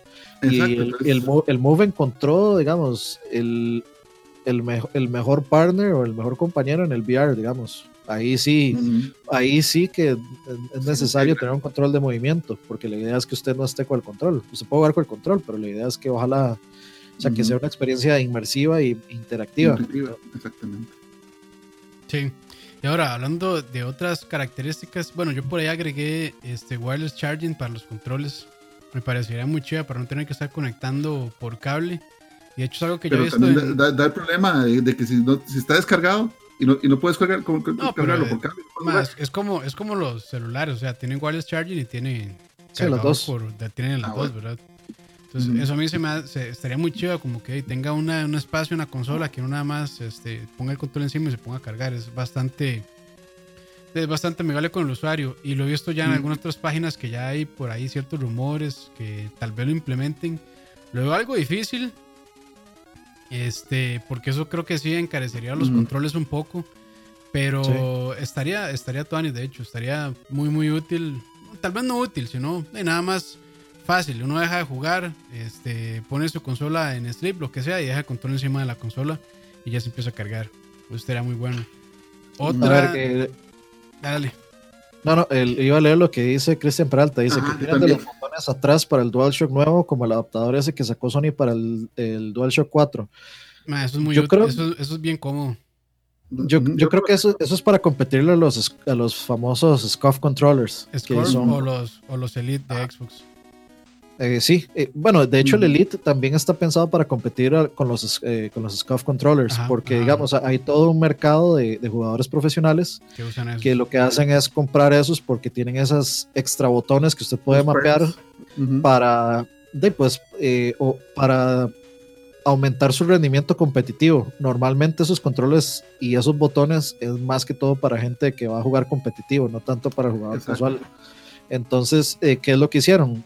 De eh, fabricar un control Elite, por ejemplo, que cubra todo para que usted no tenga que comprar ningún SCUF controller y, esté pagando 150 dólares por el control más completo del mercado. ¿Y qué es lo que hizo Sony? De, pues una opción más barata, digamos. Nada más poner, usted compra el adaptorcillo, se lo pone y si lo quiere, exacto. para que, exacto, opcionalmente. Eh, o por supuesto, digamos, por calidad, el control de Xbox es mucho más customizable por mucho y pues la, la, calidad, No, sí es la muy, calidad del... Es muy cómodo. Sí es muy cómodo porque eh, uno tiene, o sea, de, básicamente el dedo índice este, no está haciendo nada y de mover los triggers de, de, arriba para no tener que usar este el, el, índice en vez de usar el, el, digamos el del medio es muy muy cómodo y si digamos para competitivos sí veo la digamos por qué la gente lo usa Porque de mover el dedo de Me hubiera gustado que otro se viera antes en, en la vida de la consola, eso sí, ¿verdad? O sea, ya cuando el Play 4 se está yendo, Sí. yo lo siento como un toque tarde, pero hey, para quien lo quiera, ahí está, y realmente tampoco es tan caro. Entonces, no, Lo no que, veo que alguien se podría quejar. lo que yo sí no creo es que los controles, digamos, eh, base que, que vengan con la consola vayan a ser así. Para mí eso va a ser un control especial que van a vender por aparte, porque es algo que Un claramente... control premium. Sí, un control premium, porque es algo que claramente pueden sacarle plata y, y la gente lo Y es irá, más caro también de manufacturar. sí, y la gente lo irá a comprar. Ah, bueno, ahí dice Emperor que el- el- la versión 2 del Control Elite se cargan en el estuche con un dock. Ajá. Es- es- esos son opciones premium, digamos. Desde, Sí. se, nota, se nota desde la construcción, el material de, de lo que usan, que es, de, es un control por el que usted está pagando Son mucho como- y está 180 recibiendo. Como 180 Pues, dólares, vale, es carísimo. Sí, sí. Pero Dave, o sea, usted paga por tener el mejor control, digamos, con Y- todas y- las y según todas las opciones. opiniones lo vale, realmente. Sí, no, Sí, yo, sí. yo tengo el Elite, la versión Ujú. 1, digamos. Y, digamos, y sí, sí me gusta muchísimo. Realmente para mí es el mejor control que yo he tenido. Sí, pero sí, es- Tiene, tiene batería interna esa, ¿verdad? eh, no, ese todavía no. Ah, Que es- siempre ha sido como la pega de Xbox. A mí realmente no me, no me molesta, no me molesta eso. Y en Ujú. algún momento compré baterías recargables de las AA. Pero ya después lo que hice fue comprar un battery pack. Y ya, sí, no, es, no es nada del otro mundo. Pero yo creo que probablemente ya Xbox sí se, se vaya a pasar a, a batería recargable. Que baterías, digamos, reemplazables. Pero hay que ver. Ese siempre, ese siempre ha sido como un meme. Este, Lo de las baterías en Xbox. Pero eh, yo la verdad no, no lo veo tan, tan mal que se puedan, digamos, que sean reemplazables. Que no sean recargables.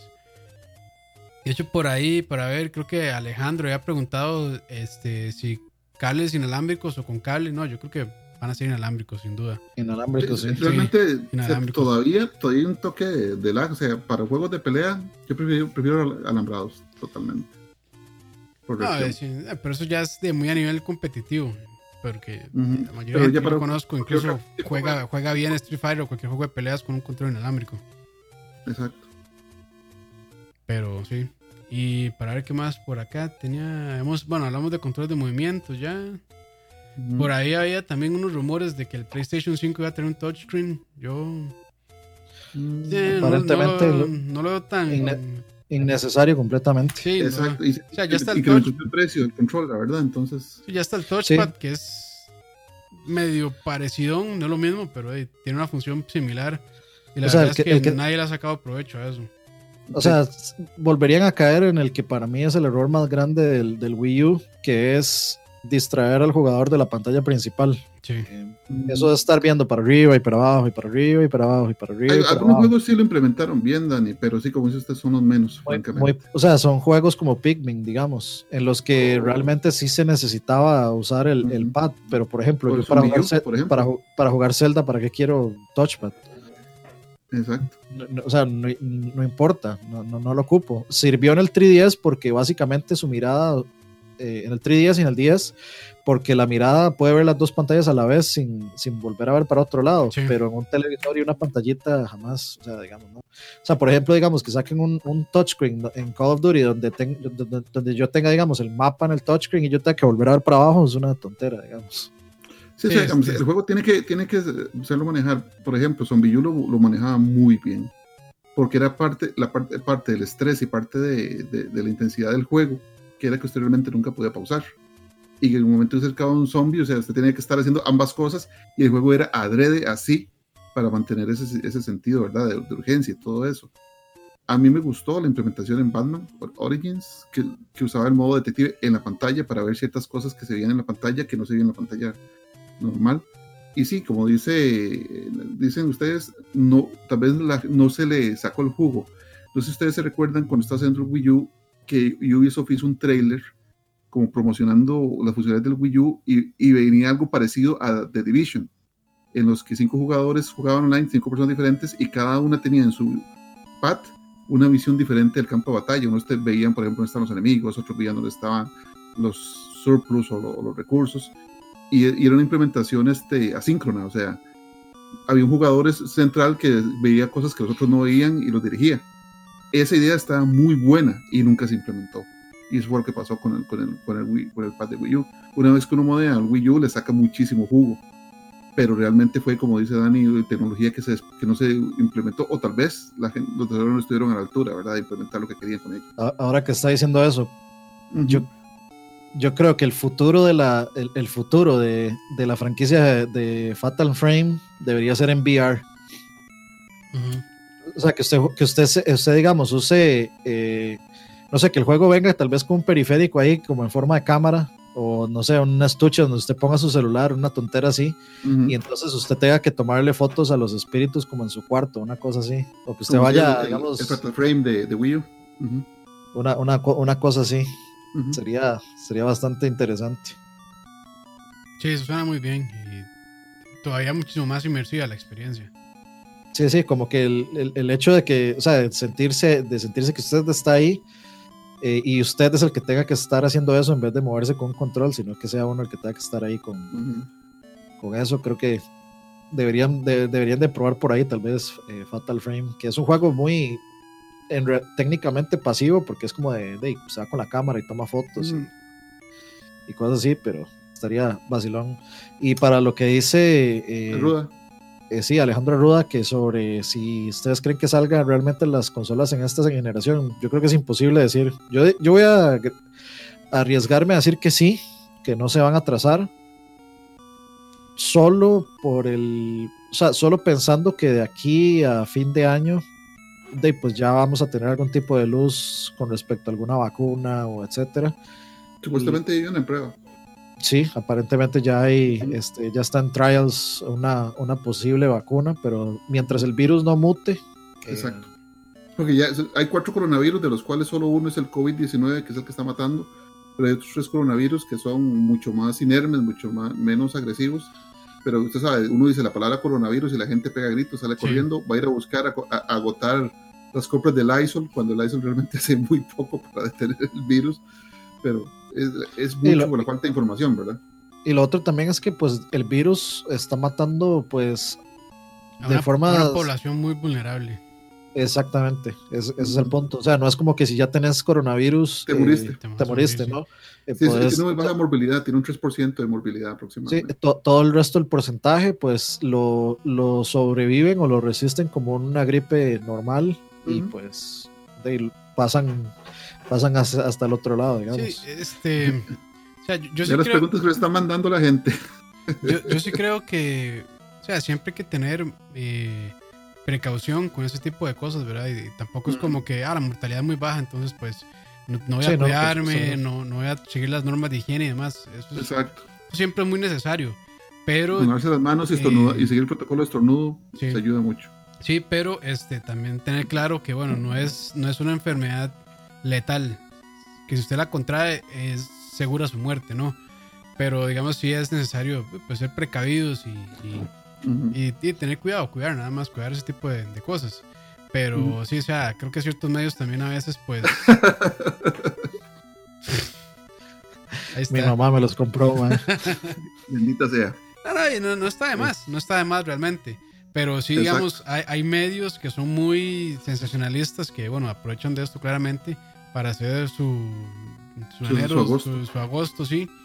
Y pues no, no, debería ser, o sea, no debería ser tan alarmante, pero sí, ser precavido nunca está de más. Yo sí creo que, digamos, estamos en la parte alta de, de, lo que es la, entre comillas, y muy limitada epidemia. Igual ese tipo de, enfermedades son, tienen una parte alta, una meseta en que se, se estabiliza y después caen. Yo sí creo que... sí, una hora de aquí a dos meses ya va a estar tan controlado y tan seteado en ese aspecto y va a haber mucha más información porque la gente está siendo ahora muy reactiva, o sea, la gente se alborota. Usted, la gente diciendo en, WhatsApp, ya hay alguien en Costa Rica con el coronavirus. Sí, hay varios coronavirus. De hecho, hay mucha gente que tiene coronavirus en Costa Rica de los otros y no se mueren por eso. Y cuando ya, ya se quiten como esos nublados del día, ya se va a volver a normalizar muchas de estas cosas. Y yo sí creo que se va a ver E3 por eso. Bueno, y eso, el, el, problema de esto también es que genera un efecto ahí en los hipocondriacos y en, los, y en los psicosomáticos. O sea, gente que se va a enfermar psicosomáticamente, si no saben, es como que, eh, o sea, usted mentalmente se, se, vulnera pensando que usted tiene X o Y cosa, entonces realmente se enferma por eso. Eso es a lo que se le llama pues una enfermedad psicosomática, o sea que es un asunto meramente mental. Eh, así como para poneros un ejemplo y, regresar al tema porque es muy, muy este, fuera de tema. A mí me existe algo que se llama y que de hecho a mí me, me, me, estuvo pasando, me sigue pasando, que es como el síndrome de bata blanca, que a usted se le sube la presión por estar en, el, en la clínica, por el, por el nervio de estar en un hospital, digamos. A mí cuando me van a tomar la presión, se me, sube la presión, se me sube la presión porque sí, porque sé que me van a tomar la presión. Entonces, la mente es muy poderosa, muchachos. Sí, sí, no, pero, pero al menos de ese lado, tranquilos. Alguna gente está diciendo aquí en el chat que, que esto va a afectar la manufactura. Bueno, ya está afectando la manufactura en China, pero recuerden que también muchas de las cosas y componentes se producen en Taiwán, en Vietnam, en Singapur, Malasia.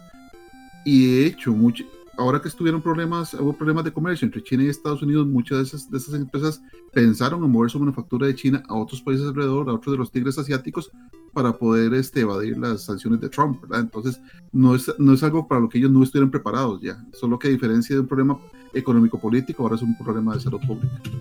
Correcto.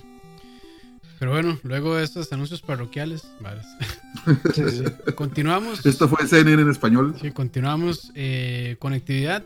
Ahí, básicamente lo que yo puse fue soporte para FreeSync, que Xbox ya lo tiene hasta cierto punto. Entonces, pues me gustaría eh, que PlayStation también eh, lo implemente.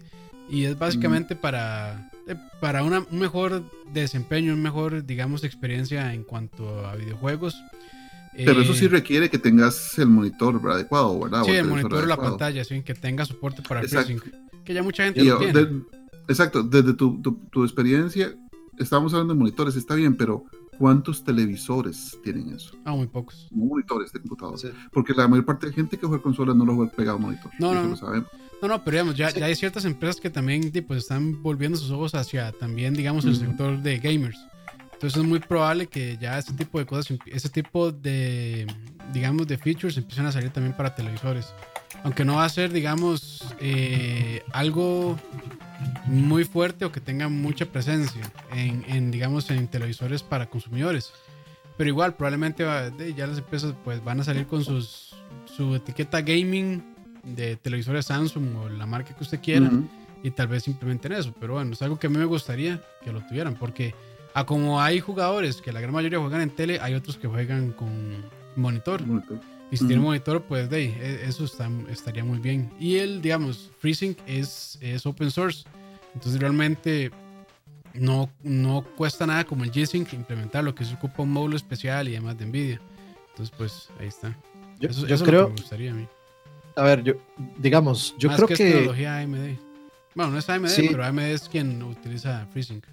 Exactamente.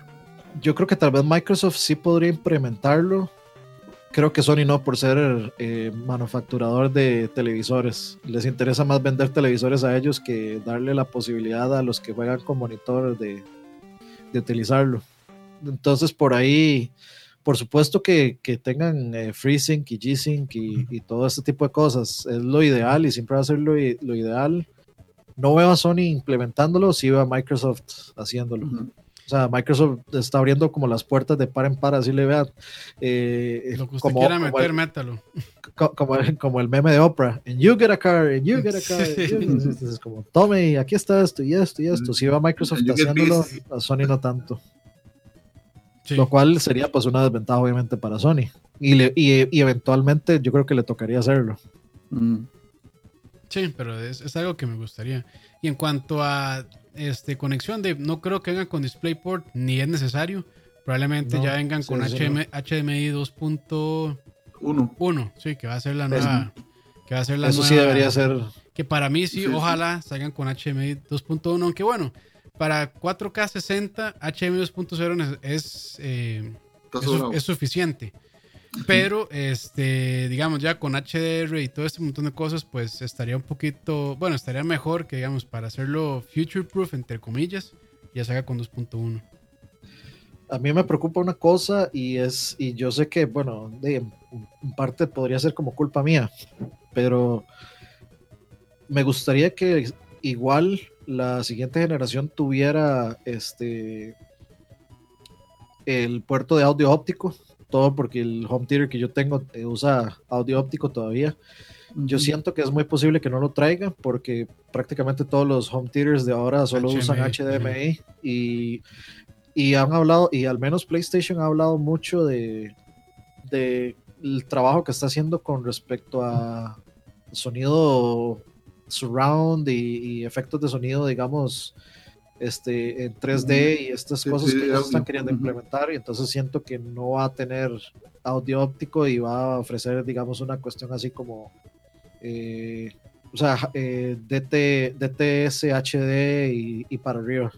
Y, no, Ujú. y no van a ofrecer óptico. Lo cual, pues me quedaría mal porque mamaría yo horriblemente con, con mi home theater. Hora de cambiar de un tiro, caballero.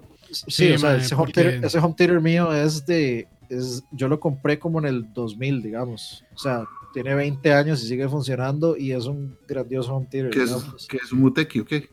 No, no, es un RCA. De hecho, Wow. pregúntale Qué Diego buena que, que- es mejor HMI o audio óptico. HMI, HDMI. es que depende. Audio óptico Eh, sí. funciona, funciona muy bien para ciertas cosas, como digamos PCM, estéreo y todo eso, funciona perfecto. Mm. Pero para ya más canales y, y lo que está diciendo Dani de este audio, se me fue el nombre también, es mejor Es. Pues de óptico, sí. Sí, es. Binaural es, creo. No, binaural es No, este, no, no, de audio. No, no, no. Este, o sea, posicional, era algo así. posicional, Sí. exacto. Sí. sí. Sí, entonces es mejor HMI. eh, Igual que. HMI también es, es muy ubicuo, o sea, realmente todo va a venir con HMI y usted sabe que en el futuro básicamente todo va a venir con HMI. Cables Sí. HMI usted consigue en todo lado y Sí, es el estándar. básicamente todo es el estándar. Es el estándar. sí. Eh, pa- para, para que usted aprecie la calidad de audio lossless que tiene, que traen generalmente los Blu-rays y los juegos en, en, digamos, en esos dispositivos de, digamos, ma- con, con más espacio, pues tiene que tener HDMI a huevo. Sí. Dice Rafa que si hay hay alguna que recomienden home theaters o algo. No. Bueno, yo no somos expertos, pero Yo, yo he si estado no por haciendo, marcas Onkyo o Marantz. Yo he sí, estado haciendo un research por ahí y sí, eh, de hecho Pioneer es Pioneer también, ti- tiene, tiene un buen, una buena, digamos, selección. eh, mesa, mes- es que digamos, yo he visto como que, porque yo estaba considerando eso, si me toca cambiar de home theater o no, Sí.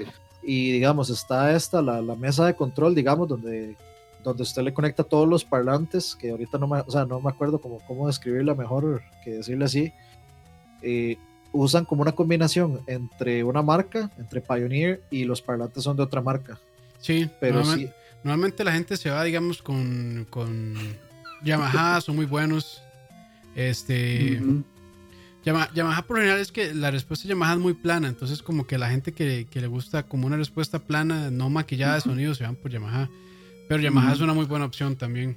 Sí, Y digamos, si, si están en Costa Rica y no es propaganda ni anuncio ni nada, hay una, hay una gente que se llama aquí Audio Cinema. Esa Ujú. gente para mí es la que, la Son que muy sabe. realmente son muy buenos sabe eso. Y sí, son, son productos caros, pero son muy buenos. Sí, digamos, es solo esa consola, digamos, eh, creo que la consola era Pioneer, creo que solo esa consola valía como 400 dólares. Ujú. Sí, los parlantes, los parlantes valían como 300. Sí, Entonces, sí, eso, sí. eso si ustedes quieren comprarse ya algo un poquito Sí. más arriba del... Sí, si ustedes quieren algo así bueno, prepárense para gastar 500, 600 dólares para arriba. Digamos, Pero, pero va a pasar que le pasa como a Dani, ¿verdad? Que le duró 20 años. La inversión no sé, vale la ah, pena. no, si ustedes compran ahorita un receiver con HMI, les va a durar pff, muchísimo. Muchísimos años. Entonces, este, de, si, si andan en la búsqueda, digamos, de un equipo, de un home theater, de nada más asegúrense que el receiver sea, que tenga HMI y el pass-through de HMI. Y ojalá que el pass-through de, pues soporte 4K y HDR y todo eso también, para que no se pierda ahí en la señal. Ah, bueno, ahora que dice eso Juan Canóñez, Ujú. sí, yo, yo necesito, sí, necesito que el próximo control de PlayStation 5 tenga el mismo puerto para conectar audífonos en el control. Lo necesito. No, yo no sabía que eso era algo que quería hasta que lo uso, porque para mí es, Es, es- es una bendición. Yo nada más me acuesto, eh, digamos, en mi cama. eh, ahí pueden ver, digamos, más o menos la distancia que hay del tele a mi cama, que es pues de, bastante, es casi de, de lado a lado del cuarto. Ujú. Y, y yo me acuesto y me pongo los audífonos y entonces no tengo, no tengo que subirle y bajarle el volumen al televisor y pues afectar a la gente alrededor, sino que este, de, puedo simplemente acostarme a oír y si Exacto. necesito oír más le subo el volumen o le bajo el volumen. Entonces eso es un, de, un feature para mí que se volvió canasta básica. Yo necesito Mm. eso en todos los controles, digamos. Sí, sí, sí. No, yo creo que eso sí lo va a traer, ¿verdad? Eso sí lo va a traer realmente. espero que sí, es realmente algo muy, muy, muy, muy útil. Sí. Y bueno, eh, empecemos entonces también ya con, digamos, la categoría miscelánea, ya que empezamos por ahí de, ese soporte para 3. Voy con el primer misceláneo y, y, no es el muchacho que limpia. tal, vez esto es muy, tal vez esto es muy viejo, o se ocupábamos, se hacía mucho cosas viejas, pero ahora con, con las pantallas con tan alta resolución y con tanta potencia gráfica, como me gusta a mí los juegos en los, de pantalla y vida en que cuatro personas podemos jugar así, basurearnos y darnos vasos en un sillón, o sea, como jugar Mario Kart y jugar ese tipo de juegos pantalla vida. Ahora que hay resolución y pantallas tan grandes y, buen poder gráfico, pucha, qué bueno jugar eh, un multiplayer local. Sí. Y ahora casi que son poquitos los juegos que lo hacen. Es más que todo el lado de desarrollo, ¿verdad? Lo entiendo pero ahora con este poder gráfico manda, ¿verdad? Realmente manda, no puede, por ejemplo, jugar un versus de, de algún first person shooter entre cuatro compas ahí con la pantalla. Muy de acuerdo con eso. Aunque bueno, ya es, algo que la gente ya no hace tanto, pero sí es muy bueno. Es, una, es un feature que ojalá regrese y que regrese con fuerza. Sí, y ahora, y ahora ya no tenemos el problema de que la consola tiene que tener cuatro puertos para los controles, ¿verdad? Sino que puedes conectarle X controles por Bluetooth, entonces nada más es de darle, básicamente. Sí, correcto. Otra que tenemos por ahí es, eh, bueno, esta la puse yo, que es mayor soporte de codecs para audio y video. A veces, bueno, si ustedes tienen, digamos que un NAS o, bueno, un disco duro pegado al router de su casa. Qué fino que es y, ahí, y, ahí, tienen, qué sé yo, películas o lo que sea. Muchas veces a veces no soporta bien. Entonces me, he dado, cuenta que con PlayStation, bueno, en el caso de PlayStation, no sé Xbox porque no tengo Xbox, pero muchas veces los MKVs o ciertos codecs de audio en 5.1 DTS o así, como que no lo soporta bien. Entonces, pues me gustaría ver. El, Play 3 lo hacía mejor que el Play 4. El Play 3 tenía como una variedad más amplia de, de codecs disponibles para correr. Entonces, uno podía correr bastante media desde el Play 3. Usar el Play 3 como servidor, de hecho, de como media server. Tenía esa opción, yo me acuerdo. Eh, y el Play 4 no. Sí, yo esperaría, porque bueno Ahora, no, sé si también con ciertas aplicaciones, qué sé yo, que VCL se meta a PlayStation y desarrolle su aplicación y que, bueno, también ellos metan sus codecs, pero bueno, no sé si funcionará de esa manera. De hecho, si, me pueden corregir, creo que el Xbox One tiene como un acceso limitado a algunas cosas del store de Microsoft, ¿no? Sí, no sé. Porque yo he visto que hasta había gente tratando de desarrollar emuladores que corrieran oficialmente desde el store de Microsoft para el Xbox One pero sí creo que, que hay otra, opción para bajar ciertos reproductores de medios directamente de, y, debería, porque realmente es lo que se está ocurriendo, es un subset de Windows, Windows Embedded. Sé que es súper riquete fácil, ¿verdad? Sí, sí, sí, sí. Pero sí, esa es una de mis deseos. Otra que tenemos por ahí es capacidad de 2 teras. Y yo creo que yo lo veo imposible, digamos, de 2 teras. Sí, no, yo también. no, por, por externo mandaría, ¿verdad? Ah, usted dice que pueda conectar un disco externo. No, eso, no, eso sí. Yo, digo que las consolas ya vengan con dos teras. O sea, ese sería, mi, sería mi deseo. Sí, sí, o sea, yo sí lo veo pegado. yo, más por SSD que por otra cosa. Yo, voy a ser más discreto y mover por un, por un tera. No, un tera sí, un tera tiene que ser a huevo porque por ahí, digamos, en los leaks decían que el de PlayStation 5 iba a ser de 500 y ahorita eso es inaceptable, digamos. No, 500, por más, por más, ese, por más SSD con tecnología nueva que tengan, es inaceptable. O sea, solo Call of Duty ya me llena como 25% de, de, ese disco duro. Y, y, y pegándome a esto, y, y, aprovechando, digamos, el tema de los discos duros, espero en el Señor Dios Todopoderoso que a ninguno de los dos se les ocurra hacer discos duros propietarios. Uy, no, eso del 360 yo lo detestaba, pero lo detestaba terriblemente. Y, y, Sony con el Vita también hizo lo mismo y entonces yo, yo espero sinceramente que yo pueda simplemente, o sea, no, en, e, no le puedo reclamar a Sony que lo haya hecho, lo hizo con el Vita, pero no lo ha hecho con, con sus consolas de sobremesa. Siempre hay una primera vez para todo, por eso, como dice el meme, tengo miedo. eh, pero por favor espero que no, que no se les ocurra a ninguno de los dos hacer un disco duro propietario, que yo pueda, si no estoy conforme con el espacio que tengo ahí, o si se jode, que yo pueda escoger la marca que quiero, de la cantidad que, quiero, que quiera. Ojalá este, la tarjeta madre pues tenga un, digamos, un conector para, eh, para NVMe el mejor de los casos. Sí, ahí está. Bueno, ahí deseo. Es Está pidiendo deseo. pollo, Eso, pero eso- bravo. eso es- eso es un deseo, sí. Es un deseo. Si, si no, por lo menos SATA o, o Un deseo casi- Un, un deseo casi de carácter sexual es ese. Sí. No, eso sí va a ser, o sea, sin duda eso va a ser un SATA. Sí, a, Y es que, a mí me digamos, me extrañó realmente- que ellos no usaran una, una solución, entre comillas, híbrida. Por ejemplo, si vos vas a jugar X juegos, te- tenés un disco de 512, como dice Dani, que viene, pero que te permite tener un disco de un, de un tera, y sí, no va, va a ser, va a ser este, un disco normal, como dice Bertre, SATA, pero que te permita tener el, eh, el contenido ahí como storage nada más y lo que vaya esté corriendo en medio juego que esté corriendo en el SSD.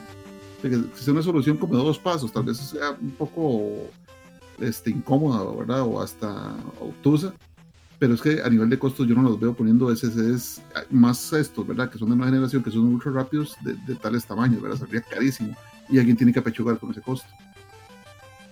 Sí, yo creo Sí, que, yo lo que- Habrá que ver. Yo, yo lo, yo lo que creo es que, digamos, eh, como dice, de hecho justo lo acaba de decir Emanuel Sánchez, yo creo que si va a tener esos puertos, no van a ser SATA porque se supone que son mucho más eficientes. Eh, entonces creo que puede tener otro tipo de puerto, tal vez no, obviamente no irme tan violento con el NVMe, pero es que once you go, M2, por ejemplo. Once you No, go pero, NVMe, you never go back. ma, pero, o sea, les digo la verdad, la diferencia perceptible entre un NVMe y un SSD no es tantísimo, ma. o sea, y el y es para ciertas tareas realmente, o sea, para videojuegos tampoco se nota mucho la diferencia entre un NVMe, PCI, Ujú. incluso PCI 3.0 a, a un SSD SATA. Yo lo que creo que tal vez sería una buena idea, po- podría ser, o sea, podría ser posible que, se- que sea, o sea, que funcione de manera distinta en una consola que tiene, pues, de que es 100% dedicado a, a videojuegos, que no tiene que correr un sistema operativo ni... No, Claro, pero siempre el sí sistema operativo, sistema Todas tienen operativo, sistema operativo. No, no, no, que, sí, o sea, me refiero a, a que, digamos, que no solo tiene que correr el sistema operativo, sino que tiene que correr un montón de tareas por detrás, de un Sí, montón sí. de cosas, de que el antivirus, que Sí. todo este montón de cosas que corren atrás. eh, podría No, ser que tal que vez eso- eso ya- de consolas Eso ya, de, eso ya es de RAM, ma, eso no es de almacenamiento. de ahí sí puede ser. Sí, porque, bueno, el RAM, quién sabe cuánto iban a tener. Seguramente van a traer 8, 16, no sé.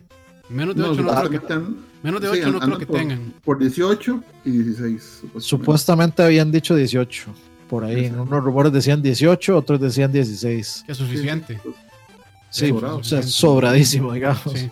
Sobradísimo, pero, memoria, ¿verdad? Sí, sobradísimo sí. pero si esperan correr a 4K es lo que necesitan.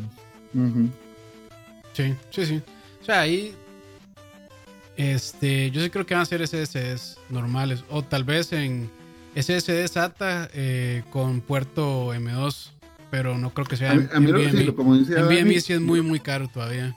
sí, yo lo que temo es que sean tan, tan customizados para ser rápido, que sean tan requete propietarios, que te estén cobrando el triple, ¿verdad? Por- por Eso justamente es, Eso eso, es eso justamente es el temor que yo tengo, que, porque ellos dicen, ellos dijeron eso, o sea, nuestros eh, discos duros tienen una tecnología propietaria, o tienen esto aquí, Exacto, tienen esto allá, o están hechos, están hechos para las nuestras consolas.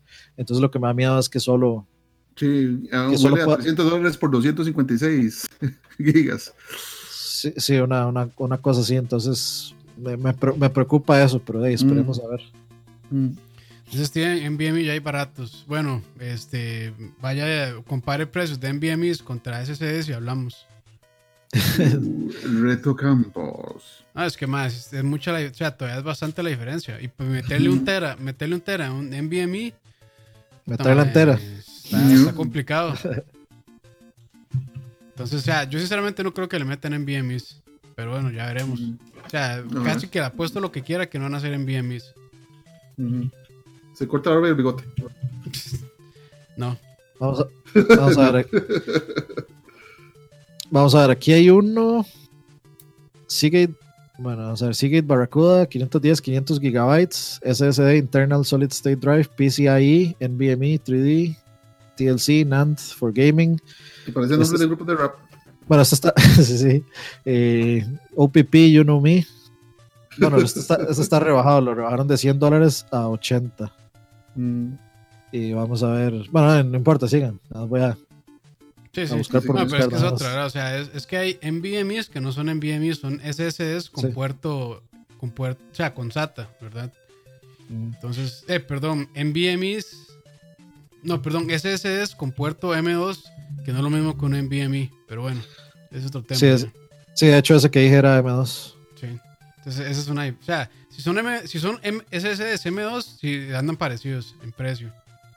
Pero Sí, si es NVMe, sí es un poco más caro.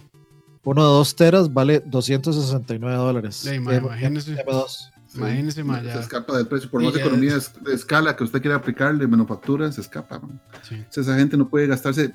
O sea, yo dudo que se gasten 100 dólares en la manufactura de los discos que van a llevar. Dudo. No, no. Sí. Sí, no, no, no, o sea, ya eso sí es pedir mucho. Pero, Exacto. oh, pero me gustaría poder tener la opción de yo elegir si puedo, o sea, por, tal vez que venga el puerto en el, en el Play y yo poder elegir si quiero poner un NVMe, digamos. Sí, claro. O, o por lo menos un M2 o lo que sea. Sí. Pero bueno, moviéndonos con los siguientes, para no quedarnos ahí pegados, eh, creo que este lo puso Dani, me parece que es mucho mejor, bueno, más velocidad de instalación de videojuegos. Así, esto lo digo por el Play 4. Es un absoluto dolor de cabeza y un dolor de huevos cada vez que uno descarga una eh, actualización. Ujú. A veces dura más instalando la puta actualización que, Que la eh, descarga. que la descarga. O sea, yo, eh, hay- he visto momentos donde ha durado 25 o 30 minutos copiando e instalando un juego. ¿Por qué? No tengo ni la más puta idea de por qué. ¿Usted se acuerda de Metal Gear 4? Metal Gear Solid 4. Ni si- eh, o sea, he visto momentos en que por ahí anda la instalación. De Metal Gear 4 yo puedo entender por qué, y era la instalación Sí. original. Una vez que, Era que uno lo Blu-ray era super lerdo, ¿verdad? Era super Sí, lerdo. y una vez que uno lo instala ya no tenía que hacer nada, pero es que esto es Ujú. cada vez que uno baja una cierta actualización, a veces uno baja una actualización de Fortnite para 15 minutos esperando. Y, y realmente no se entiende. Y ese disco duro es un disco duro nuevo, porque yo antes pensaba que podía ser un problema con el disco duro mío original, el viejo, que ya estaba en las últimas, estaba pataleando, entonces, pero no, eso es un disco duro nuevo y es un dis- disco duro rápido, entonces no debería tardar tanto. Y sinceramente no sé, no sé cuál es la razón de eso, no me he puesto a investigar. Pero en Eh, general, digamos, casi lo que era el servicio de descarga y el servicio de, de instalación de, de PlayStation era lerdo. Acuérdese los de Play. O sea, los de Play. No, eso- eso- en- eso está ahí. 3, era Eso- increíble lo que duraban bajándose las cosas, aunque Eh, eso, eso- la eh, velocidad. eso está ahí en la, eso está ahí en la lista, ahorita lo hablamos también. Eso yo lo, me aseguré de poner en la lista. Sí, sigan, sigan con ese, sigan con ese una vez. Sí, porque, este, digamos, no- Hace poquito yo este, eh, medio refresqué el Play 3 antes de engavetarlo por la, por la posteridad posterior, ¿verdad? Y me metí al, al PlayStation Store y de tantos Humble Bundles que yo compré tenía un montón de juegos. Bueno, ahí que así. Pues, Haciendo la suma, eran como 30, 30 gigas de espacio. La cuestión es que me pongo a descargarlo con una conexión de, de 100 megas aquí en la casa, sin ninguna otra cosa corriendo. No les miento, duró día y medio en descargar eso Y día y medio. Y oiga, y, y yo revisaba, pero revisaba qué raro, es eso, que alguien está crapeando la red, alguien está pegando, sí, Ujú. sabroso. No, no es, es, es- yo no sé por qué. No sé por qué. Yo, yo me he puesto a investigar un poco sobre eso. eh, Y de hecho lo sigue haciendo. Sí. en este preciso momento. Todo en ese momento o sea, está resolviendo el problema opa, mira, y ya lo solucionó. no, no cargó la, la página. Pero, o sea, si si hay como. Mira, ¿qué será? ¿Mi internet está mal? O, o sea, No me pues, yo lo que puse es como PlayStation Network es cap, es capped, digamos, o sea, está capeado. Y ahí salen varios. Lo que pasa es que yo me intento meter en, en una de esas y, y, y- y no las abre. Es la página está descargando la velocidad del PlayStation Store. de la comunidad del PlayStation 3, eh, de la comunidad de PlayStation, perdón, pero aparentemente, o sea, lo que se, el- lo que se dice ahí en las redes es que Ujú. la red de PlayStation está capeada. O sea, yo tengo, digamos, eh, 200 de bajada y esos Ujú. 200, lo máximo que puedo usar o el cap son como 70, 70 megas nada más. Y pretenden que con ese cap de 70 megas uno baje este, una actualización de, de COD de 61 gigas. Es básicamente un día y pico perdido. Y si tengo, y si tengo, o sea, si tengo que decir que obviamente es una salvada que yo tenga eh, tanta download porque, por ejemplo, estuve jugando el Uncharted del Nathan Drake Trilogy Ujú. y me empezó a dar un montón de errores, me crashaba, me crashaba, me crashaba y tuve que descargarlo y reinstalarlo como cuatro veces. Afortunadamente duraba apenas como 45 minutos bajándolo. Mm. Pero por ese cap pude haberlo bajado antes, en Sí, menos sí. tiempo que eso. Pero sí, aparentemente, o sea, hay un, hay un cap ahí en la red que no permite descargas a más velocidad. Viva Si ustedes, cor- si ustedes corren un speed test, de hecho, a usted siempre les va a dar una, un Bajísimo. número bajísimo. A mí me da, de hecho, como entre 50, 60, 70 megas No le digo. este, de 200. o sea, ni siquiera, ni siquiera son 100, ni siquiera son 150, ni siquiera son 125, O sea, es tercera 70. parte, básicamente. Tercera Sí. parte. Viva Steam, Este- viva Steam. Sí, y, no, y- y eso se nota cuando usted está descargando actualizaciones en Steam, es una Es bala. cierto. Es una bala. O sea, Sí, le agarra los 8 bandas si usted quiere. Sí, Steam sí. Y supongo que. Xbox es igual. Entonces, para mí, eso tienen que cambiarlo de alguna forma. O sea, primero, ¿por qué un cap? ¿Qué, qué- qué es esa? O sea, para no gastar tanto ellos en, en, disponibilidad. Eso, básicamente, eso lo que hacen es que ahorran tal vez por- disponibilidad de servidores. no, no les da la red para que todo el mundo pueda conectarse a 200 megas a bajar cosas. Cuando más bien debería ser mejor, porque si usted se conecta a 200, baja las cosas más rápido y termina de descargar más rápido. Y se desconecta rápido. Ujú. Sí.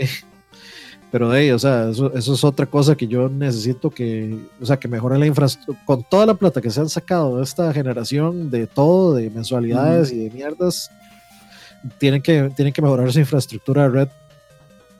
Sí, sí, sí, definitivamente. Es una pega, mae. A mí eso siempre me ha extrañado. Porque yo hago test con todos los dispositivos que tengo y full. PlayStation, mae, un, parece una papa bajando.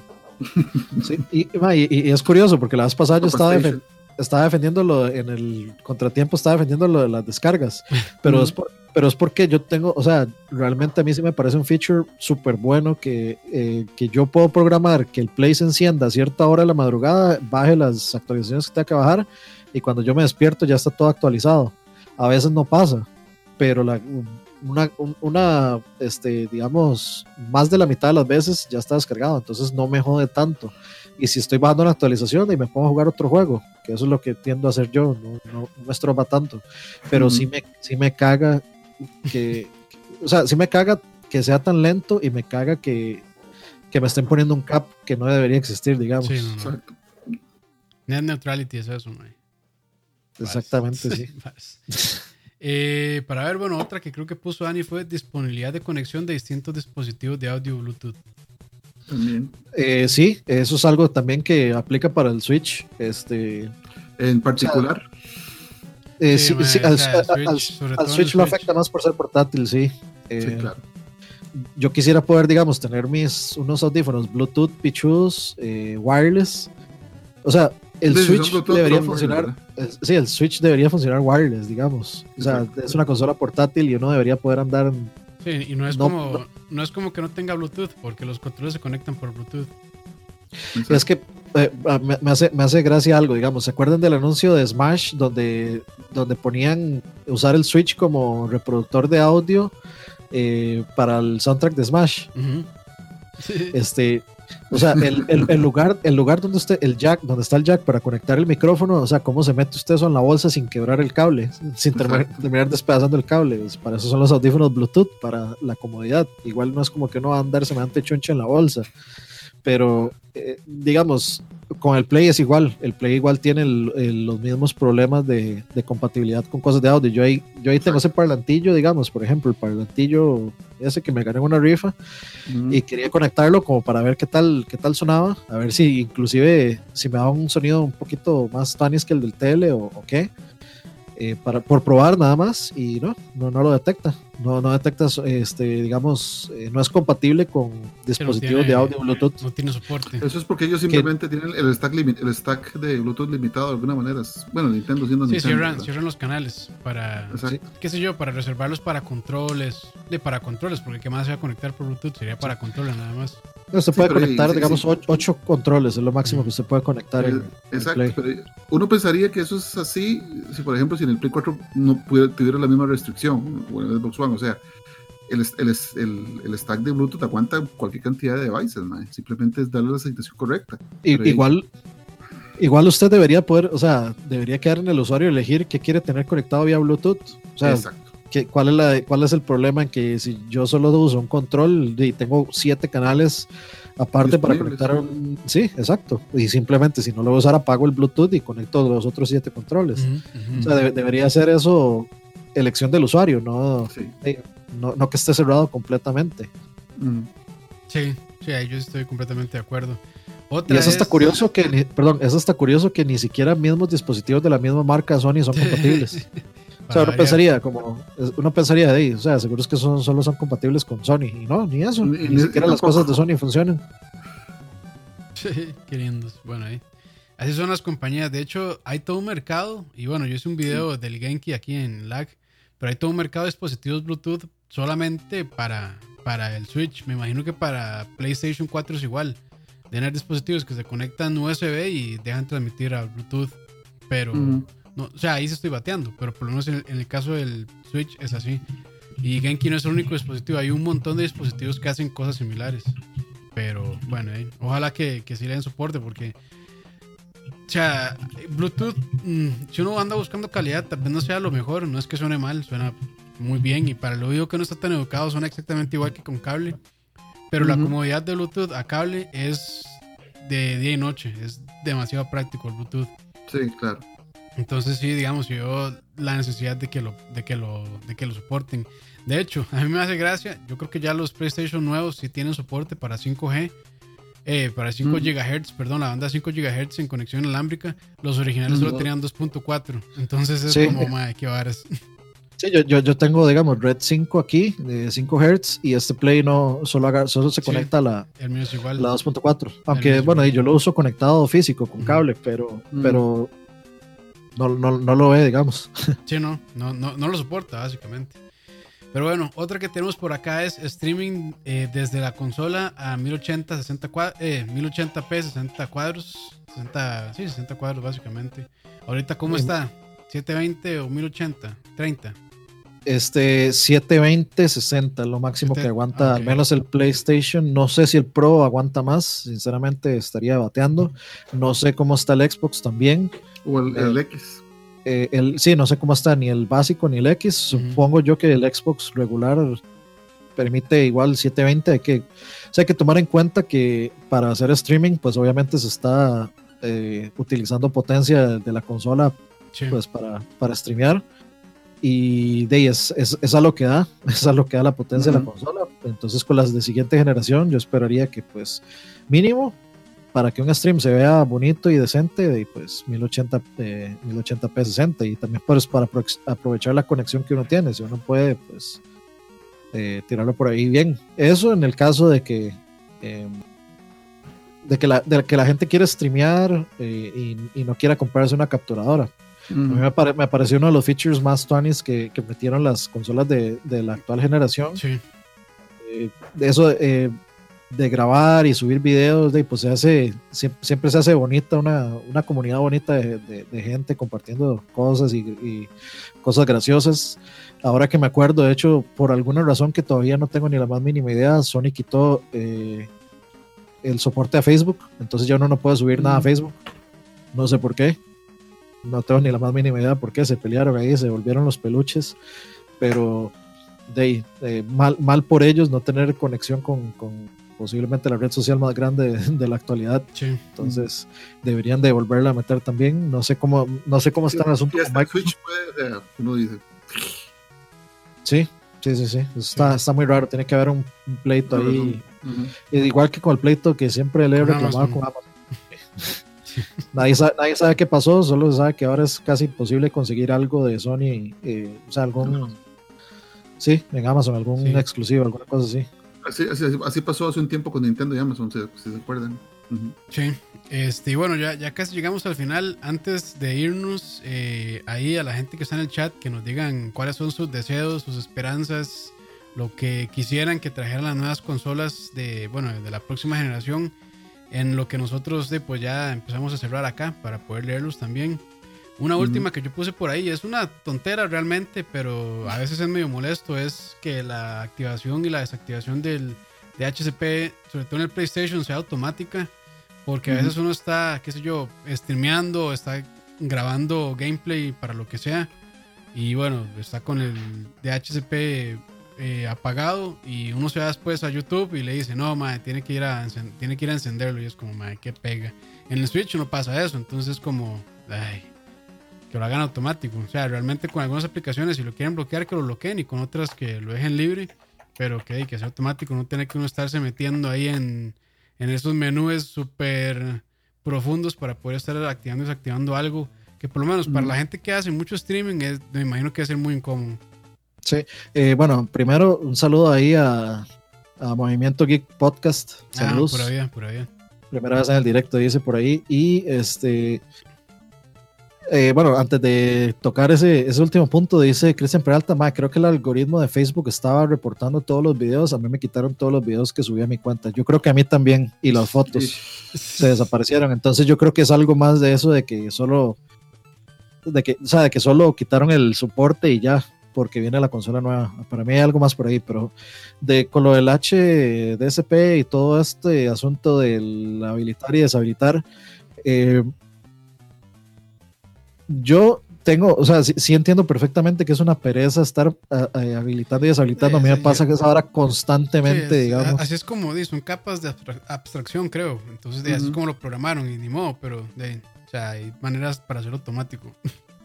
Sí, sí, digamos, el problema que yo tengo es que el Play 3 ni siquiera tiene eso, uno no puede deshabilitarlo. Entonces, eh, yo no ah, puedo sí. conectar, yo no puedo conectar el gato al PlayStation 3. Sí, tengo que, que, utilizar la, la, capturadora analógica que yo tengo, porque solo, solo con el, el, los plugs analógicos se puede hacer el bypass al HDSP.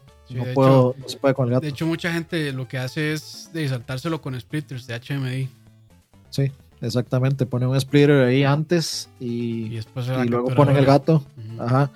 Eh, yo, de como ya tenía la, la, capturadora analógica, de pues lo uso así. No, uh -huh. es, lo, no es lo mejor, o sea, se pierde, definitivamente se pierde, mucha calidad, mucha, este, eh, sí, digámosle definición, eh, especialmente en, de, pues, en las en 1080, en 1080p digital y analógico, pues se, se nota la diferencia. Y eh, yo, yo creo que podrían estar las dos opciones, o sea, que lo pongan a automático, pero que si uno lo necesite pueda activar y desactivarlo manualmente. O dejarlo desactivado siempre, digamos. Pero bueno, no, es que el problema es este, si uno lo desactiva, por ejemplo, YouTube no funciona, Spotify no funciona, sí, ¿no? Eh, Netflix no funciona, todas estas apps no van a funcionar, entonces eh, creo que a, a veces automatizar las cosas puede resultar puede generar ciertos problemas, aunque sea, digamos, definitivamente la opción más, eh, ya, más mejor para el usuario. menos peor, menos peor para el usuario. Porque sí, o sea, a mí me ha pasado un montón de veces que yo desconecto las cosas para conectar al gato y llego, le pego, enciendo la, la cosa y no me da imagen. Y yo, ah, qué pinches, me olvidó, porque, porque el gato, digamos, no me va a tirar imagen si yo no desactivé el HDCP de, de las opciones de, de sistema del Play. Entonces, ah, qué picha. Entonces, tengo que volver a de, desconectar todo, volver a conectar el, el play al tele, eh, irme a las opciones, desactivarlo, volver a desconectar, volver a conectar en la capturadora. Entonces, uh -huh. es un dolor de huevos. Sí. Nada más, o sea, lo que espero es que si lo hacen automatizado, así como quiere Campos, este, que no, que, hace, ojalá, que, que ojalá, uh -huh. sí, sí, sí, el Switch lo hace y que ojalá no sea, no haya algún tipo de problema. El Switch le queda más fácil hacerlo porque el Switch en realidad no tiene opciones, digamos, como Netflix, como Spotify o como algunas de esas. Sí tiene YouTube, por ejemplo. Pero, Pero el, para YouTube lo bloquea automático. Sí, sí, sí. Entonces yo, espera, yo esperaría que no debería ser así tan difícil y que no cause ningún tipo de, de problema. Uh -huh. Sí. Pero bueno, aquí para leer lo que dicen las personas en el chat, dice eh, José Venegas, un buen sistema de enfriamiento. Bueno, que eso es un tema con PlayStation, supuestamente como que les está costando un poco, eh, uh -huh. digamos, eh, llegarle al sistema de enfriamiento. Entonces, Igual pues, los Xbox se habían dicho que no usar cámara de vapor, así que. Sí, Vapor Chamber, que ya, el, uh -huh. bueno, el Vapor Chamber ya lo tiene el Xbox One X, entonces uh -huh. imagino que van a usar sistemas ya, similares. Ya se la saben, digamos. Sí. Dice eh, Golden Guiso, online gratis y fluidez. Lo de online gratis está complicado, pero bueno, ahí son, de, son deseos. Ya, ya, sí, ya, ya, ahí, ya, ya, no, ya no podemos volver a, a esos bellos tiempos. Esos tiempos, tiempos. Y si quieren eso, pues jueguen en PC. sí, en realidad. El PC, el PC, el PC. Dice Pumpi, mi deseo es ver algo nuevo en Nintendo este año. Bueno, es un sueño. Metroid, Metroid Prime 4 esperamos, Dani y yo, ¿verdad? Porque si ya eso es cierto, Este año, man. este año yo no lo creo. No, Sí, es, que, es que apenas el año pasado dijeron Sí, que, sí, iban a empezar de cero. Sí. Entonces dudo mucho que en un año ya tengan algo concreto. Dice que también solo espera buenos juegos para la próxima generación. Bueno, ahí esperemos que sí.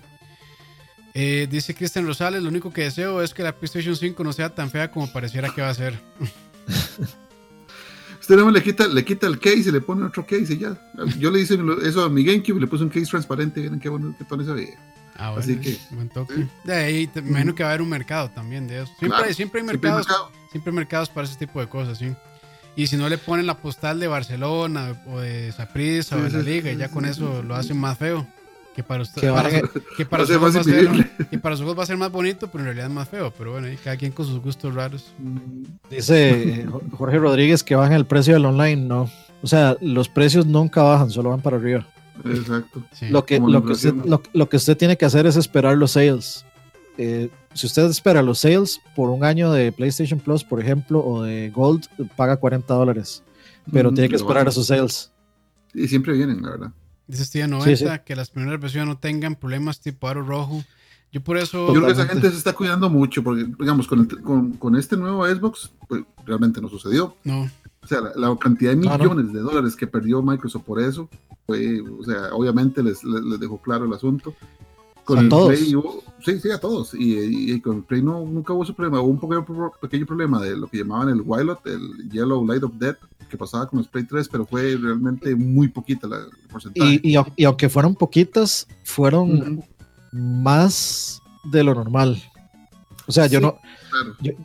Fueron pocas, pero fueron. Yo, yo diría que fueron considerables la cantidad de, de YLODs. O sea, por ejemplo, si yo comparo eh, la- con el Play 4, el Play 4 es una consola menos problemática en ese sentido. Súper estable. Sí. Ya, Ambas, de hecho, ambas. Ambas dos son súper- estables y yo creo que ya, ya la industria ya aprendió eso. Sí. Entonces están pudiendo hacer experimentos locos con, con enfriamiento. cosas así. Pero, o sea, a, a- mí lo que sí me preocupa es que, o sea, al menos Microsoft ya dijo que va con el Vapor Chamber y eso da tranquilidad.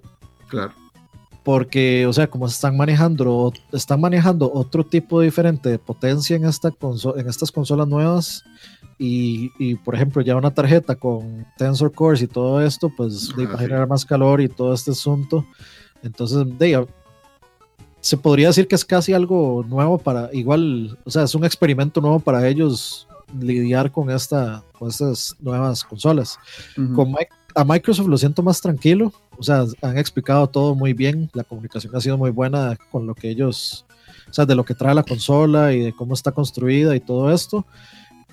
Sony no ha dicho nada, pero a mí me tranquiliza que este tipo, Mark Cerny, es el que está detrás otra vez. Sí. Eh, a mí me, o sea, yo sé, siento que el MAE sabe perfectamente lo que hace.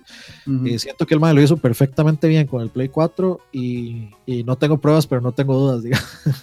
Sí, igual, digamos, si siempre les queda dudas, pues de espérense, tal vez no sea un par de semanas. los sé. anuncios- de hecho, ni los anuncios oficiales. Espérense a que los, los primeros Sí, allá. la gente que hace pruebas Sí. les den las consolas y las desarmen y ven Heckendorf y toda esa gente para que la revisen por dentro. Sí, sí, sí, sí, básicamente. Pero, pero yo creo que sí, sí, sí van a salir decentes, pero igual de si no les surge, pues de ahí, pueden esperarse un poco. Si no son fanboys del infierno, entonces de, no, lo compren día uno. si no quieren embarcarse, tal vez con algún posible problema. es, un, e- eso es un sano consejo. Espera, es- esperan a que yo les diga, porque yo sí las compro día uno. Sí, Dani que es, Espera que Dani se le queme y cuando Dani no se le queme, Dan- cómprenla. Dani que es Soniger. Seguro. Y bueno, Pero ya, él- early Adopter Plus Plus es Dani. Sí, sí. Bueno, y yo, de hecho, la generación pasada yo me compré primero un Wii que un Play 3. y sí, sí.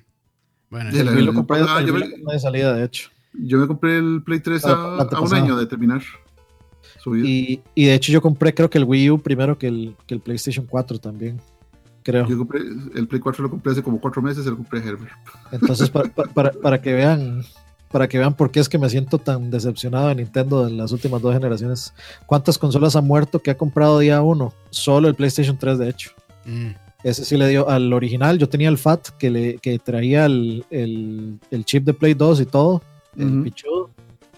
Y ese sí le dio eh, Yellow Light Bueno. of Death. Ajá, y lo, lo reviví y tardó un poquito, aguantó un poco más y luego tuve que comprar otro.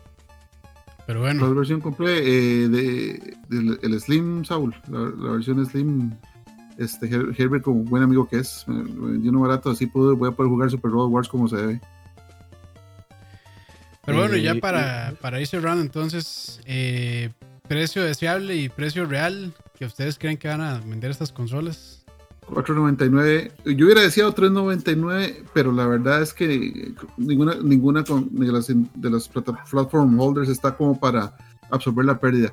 Eso sí, habiendo dicho eso, no que pase una sorpresa como la misma PlayStation hizo cuando, cuando en el 95, cuando bajó 100 dólares y se llevó al Saturn en banda con 2.99, puede pasar. O sea, la, la gente puede decir, bueno, usted sabe que esta competencia vamos a decidirla en el primer año aguanto una pérdida de 100 por cada consola, le pongo ahí en contabilidad, por si Microsoft tiene mucha plata o Sony tiene mucha plata, pum, pum, pum, pum, plan, por 399 contra la otra por 399. Eso sí sería, eso sí sería un boom, un bombazo, pero terrible. Pero la- la- así ya, es, francamente, espero que ambas salgan en 499. Ok, yo estoy igual que Frank, pienso lo mismo. Precio ideal sería 3.99, pero realista 500. ¿Y Dani? Yo creo que va a haber una versión de 4.99 y una versión de 5.99. Ah, ok, sí, En es al- que las, las pros también. Creo, creo. Creo que puede. Alguna de las dos van a ir por ahí. No sé si el Play o el Xbox, pero creo que, creo que podría ser. A mí me gustaría que ojalá no. Pero si me van a ofrecer una versión Pro, prefiero que sea ahorita al inicio a la mitad. Porque ya saben como que a mí me caga que. A mí me caga que eh, tener que ha- hacer una inversión de dinero en tan poco tiempo. O sea, no compramos un. no- para eso, mejor me compro una PC para estar invirtiendo constantemente, digamos, en, en mejoras. Para eso compro una PC y no compro una consola. Si me compro una consola es para quedarme con ella pues todo el tiempo. Y aunque de mi, mi fiel PlayStation 4 base de hace tantos años sigue funcionando bien y no he sentido la necesidad de comprarme un Pro, no quiero que pase lo mismo. Me caga cuando Nintendo lo hace y no me gustó cuando lo hicieron ahora, sin embargo, por dicha no me, no, no me alienaron mi consolita de proletario, pero no quiero que no quiero que se prefiero que si lo van a anunciar, eh, lo anuncien de entrada y no hayan más revisiones de ese tipo, digamos, de versiones con bastantes mejorías. Quiero que quiero que si me compro la consola, que ese sea pues de, el estándar el resto de la generación y se le saque el y yo pueda elegir si quiero la comprarme la premium o la base de entrada, nada Sí. más. Cierto, cierto. Que esa es otra, esa es otra de tendencia, las pros. Que, que de, tú apuntas que sí van a salir ambas versiones, la base y la pro. ¿Ustedes, Sí, ustedes por lo- cuál por cuál se irían? ¿Por la pro o por la base? Yo la pro. O sea, yo, aunque es irónico que lo diga sobre consolas, pero quiero tenerla, o sea, para mí no, no tiene sentido jugar en la versión inferior de algo, jugar en la versión superior, digamos. Se llama- Yo, digamos, el, plan mío con- ahora es conseguir la, la- porque no tengo de Xbox, lo que tengo es la clásica, nada más la inicial. Y yo iría por la, por la Sex y la que salga ahora. Porque sí, tal vez dentro de un año dos años salga una versión Pro, pero mm, me basta con lo que hay. Creo que, la ten- digamos, yo soy una persona que se conforma con, con un buen grado, o sea, con grado medio alto, pues pa- para mí es suficiente. Ok. Yo tendría que ver qué, qué ofrecen, pero digamos, si no, si no me convence tan, ca- tanto, me voy por la versión base, realmente. Porque para jugar la versión pro tengo la PC. ¡Pum! Sí, sí, sí. Sí, Parecido a lo que nos está preguntando ahí Movimiento Geek en, en el chat. Dice, procesadores de servidores ahora son vendidos como excelentes alternativas para, para armarte una PC gamers económica. ¿Qué opinan ustedes? ¿Es rentable o es una complicación? Muchas gracias.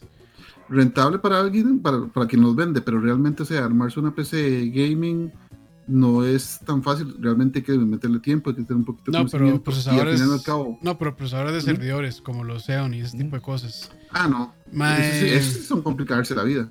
Sí, a veces, a veces son medio complicados esos procesadores, son a veces, depende de la tarea, Perdón. como que no funcionan tan Lo- bien. lo- lo- sí, exacto. Yo realmente me, me esos- iría por un Ryzen, mae.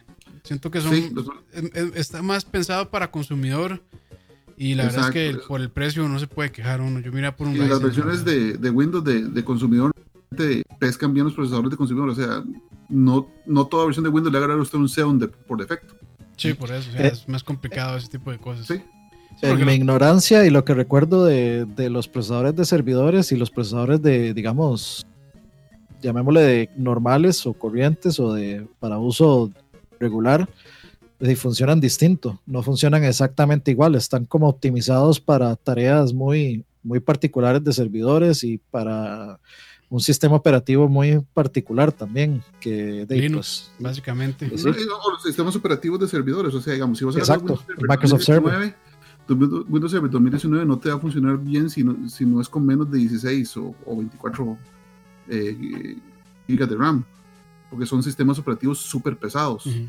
Entonces, si vos llegas con, con la idea de que, bueno, voy a meterle esto a mi, a mi Windows 10 Home con, con 8 gigas, mm, mm, con lo que probablemente ni te levante. Y si te levantas va a ser súper lerdo. Aparte que tienes que recustomizar el sistema operativo, porque el sistema operativo no tiene muchas cosas que son para usuarios finales. O sea, no vas a tener cuestiones como mail, no vas a tener cuestiones, o sea, no te agarra cualquier antivirus, porque es un sistema de servidores. Entonces, está- estás jugándotela, estás jugando, te, te lo pueden ofrecer barato, puede ser súper potente, puedes ver que tenga un montón de, de- de procesadores un- y un montón de gigahertz y lo que quieras, pero es súper complicado, como dijo ahora Krampus, o sea, te estás metiendo en un camino de 11 horas porque la customización que tienes que hacer del sistema operativo, porque Windows Server no, no es que aguante que le instales todos los juegos, ¿verdad? Y de, y de otras cuestiones para facilitar tu, el, el uso cotidiano, diario, no vale la pena. Y, de, yo, y yo siento que, o sea, normalmente un, un- un CPU de servidores regularmente caro. O sea, no. Sí. Eh, o sea, si, no, si- si lo compara- usados. si- si lo comparara con un Ryzen para, digamos, que si me va a servir para jugar, de, yo creo que la, la, la opción iría más a irse por un Ryzen, por ejemplo. No, usados se consiguen en, en buen precio, pero... Usados. es Sí, pero, pero yo, Sí, yo sí, usados, yo sí, usados. yo sí dudaría, dudaría muchísimo en comprar un CPU usado. O sea, es Bueno, Imagínate cuánto, cuánto delicado, ha digamos. llevado. No, cuánto- cuánta estos- carga ha estos- llevado ese, ese chip, ¿verdad? No, más estos servidores sí, sí aguantan, ma, este, Ujú. aunque, aunque, haya, aunque se, se haya usado, no sé, 5 años, full, 24-7, están hechos para eso, ma. entonces Sí, sí. la vida Sí, útil de un procesador es de, de, de- para servidor, ma, sí es muy, muy alto, o sea, sí es casi que infinito esos servidores, esos Sí, la disponibilidad de esos es- Sí, lo que pasa es que yo no, o sea, al ser usado, yo no, no es el uso, en- no es en lo que se usó lo que desconfío, sino en cómo lo quitaron y, es- y, y lo desconectaron y cómo lo trataron durante el momento en que estuvo desconectado. Ujú. O sea, no. Sí, Yo no confío post- en el, no, no, no confío en el manejo humano de un, de un chip desconectado desde la placa, digamos. Sí, sí, son muy delicados. Pero sí, eso es. a- o sea, hay, hay, hay todo un mercado de eso en realidad. Hay personas que sí utilizan mucho eso para jugar y, o a veces lo usan hasta para como string machine. Entonces funcionan bien para eso. Pero yo creo que es a veces complicarse un poco. Mejor sea uno con un Threadripper de primera generación o esos, o de segunda incluso. Y ya cosas se hace bien. O con un Ryzen, Ryzen 9. Ujú. Ryzen 9, mae, con eso, bueno, vuela, de verdad. Pero bueno, eso es creo que lo que tenemos que decir. Gracias, gracias Dani. Buena nota, eh, gracias a todos los, las 40 personas que se quedaron por ahí dos horas Sí, se mantuvieron, se mantuvieron ahí. Co- gracias. compartidos a prisa y todo ahí, Sí, ahí me ponen el como- marcador de, de cómo quedó la S ahí. En, como siempre. Ojalá hayan perdido. Pero sí, Sí, para, que vea, este. para que vea, Pompi. Saludos a todos ahí en el chat y, y nos vemos pronto. Sí. nos vemos. Fran, Muchas gracias por escucharnos y eh, estamos súper abiertos a sugerencias, ¿verdad? De nuevos temas, cuando Yo no. quieran. Pero yo sí. Dictador. Es el, el- el que manda, ¿verdad? Capitán Campos. Vale, no, no. Y no, y de mi parte, gracias. Recuerden que también estamos eh, en Spotify, estamos en iTunes, en cualquier servicio de, de podcast también. Nos encuentran Lag Legend and Gaming. Este, si tienen iPhone o acceso a la tienda de, de iTunes, pues eh, ahí pueden dejarnos un review y se los ah, agradeceríamos muchísimo. Y no, gracias ahí, de verdad, a las 40 y resto de personas que estuvieron aquí conectadas eh, casi las dos, bueno, más de dos horas. Y no, ahí nos, nos vemos y de ahí espero esta semana seguir yo con jugando conmigo mismo. Uf. Ok. Play, Y, touching yourself- digo, playing yourself. ajá, así es. Y Dani, me imagino que bueno, siempre con sus streams de martes jugando con, con el rico de, de Paddy. Entonces, Uf. Pues siempre, siempre, siempre programación aquí, siempre. Sí, sí, de hecho, seguro, voy a empezar a streamar algunos juegos de VR ahí para que, para, que los que tengan curiosidad tal vez les interese ver y les interese ver. Este, que le pone una pantalla de cartón al monitor, ¿verdad? Cuando estén viendo esa parte de VR para que tengan la sensación. sí, sí, tengo que seguir con el stream de los Sims, tengo que seguir jugando con, con todos nosotros. sí, exactamente. Bueno, ahí. buenísimo. Entonces, buena noche ahí a los que están en el chat y a los que luego nos escuchan por diferido igual, que tengan buen día, pura vida. Nos vemos, chao. Mm, chao.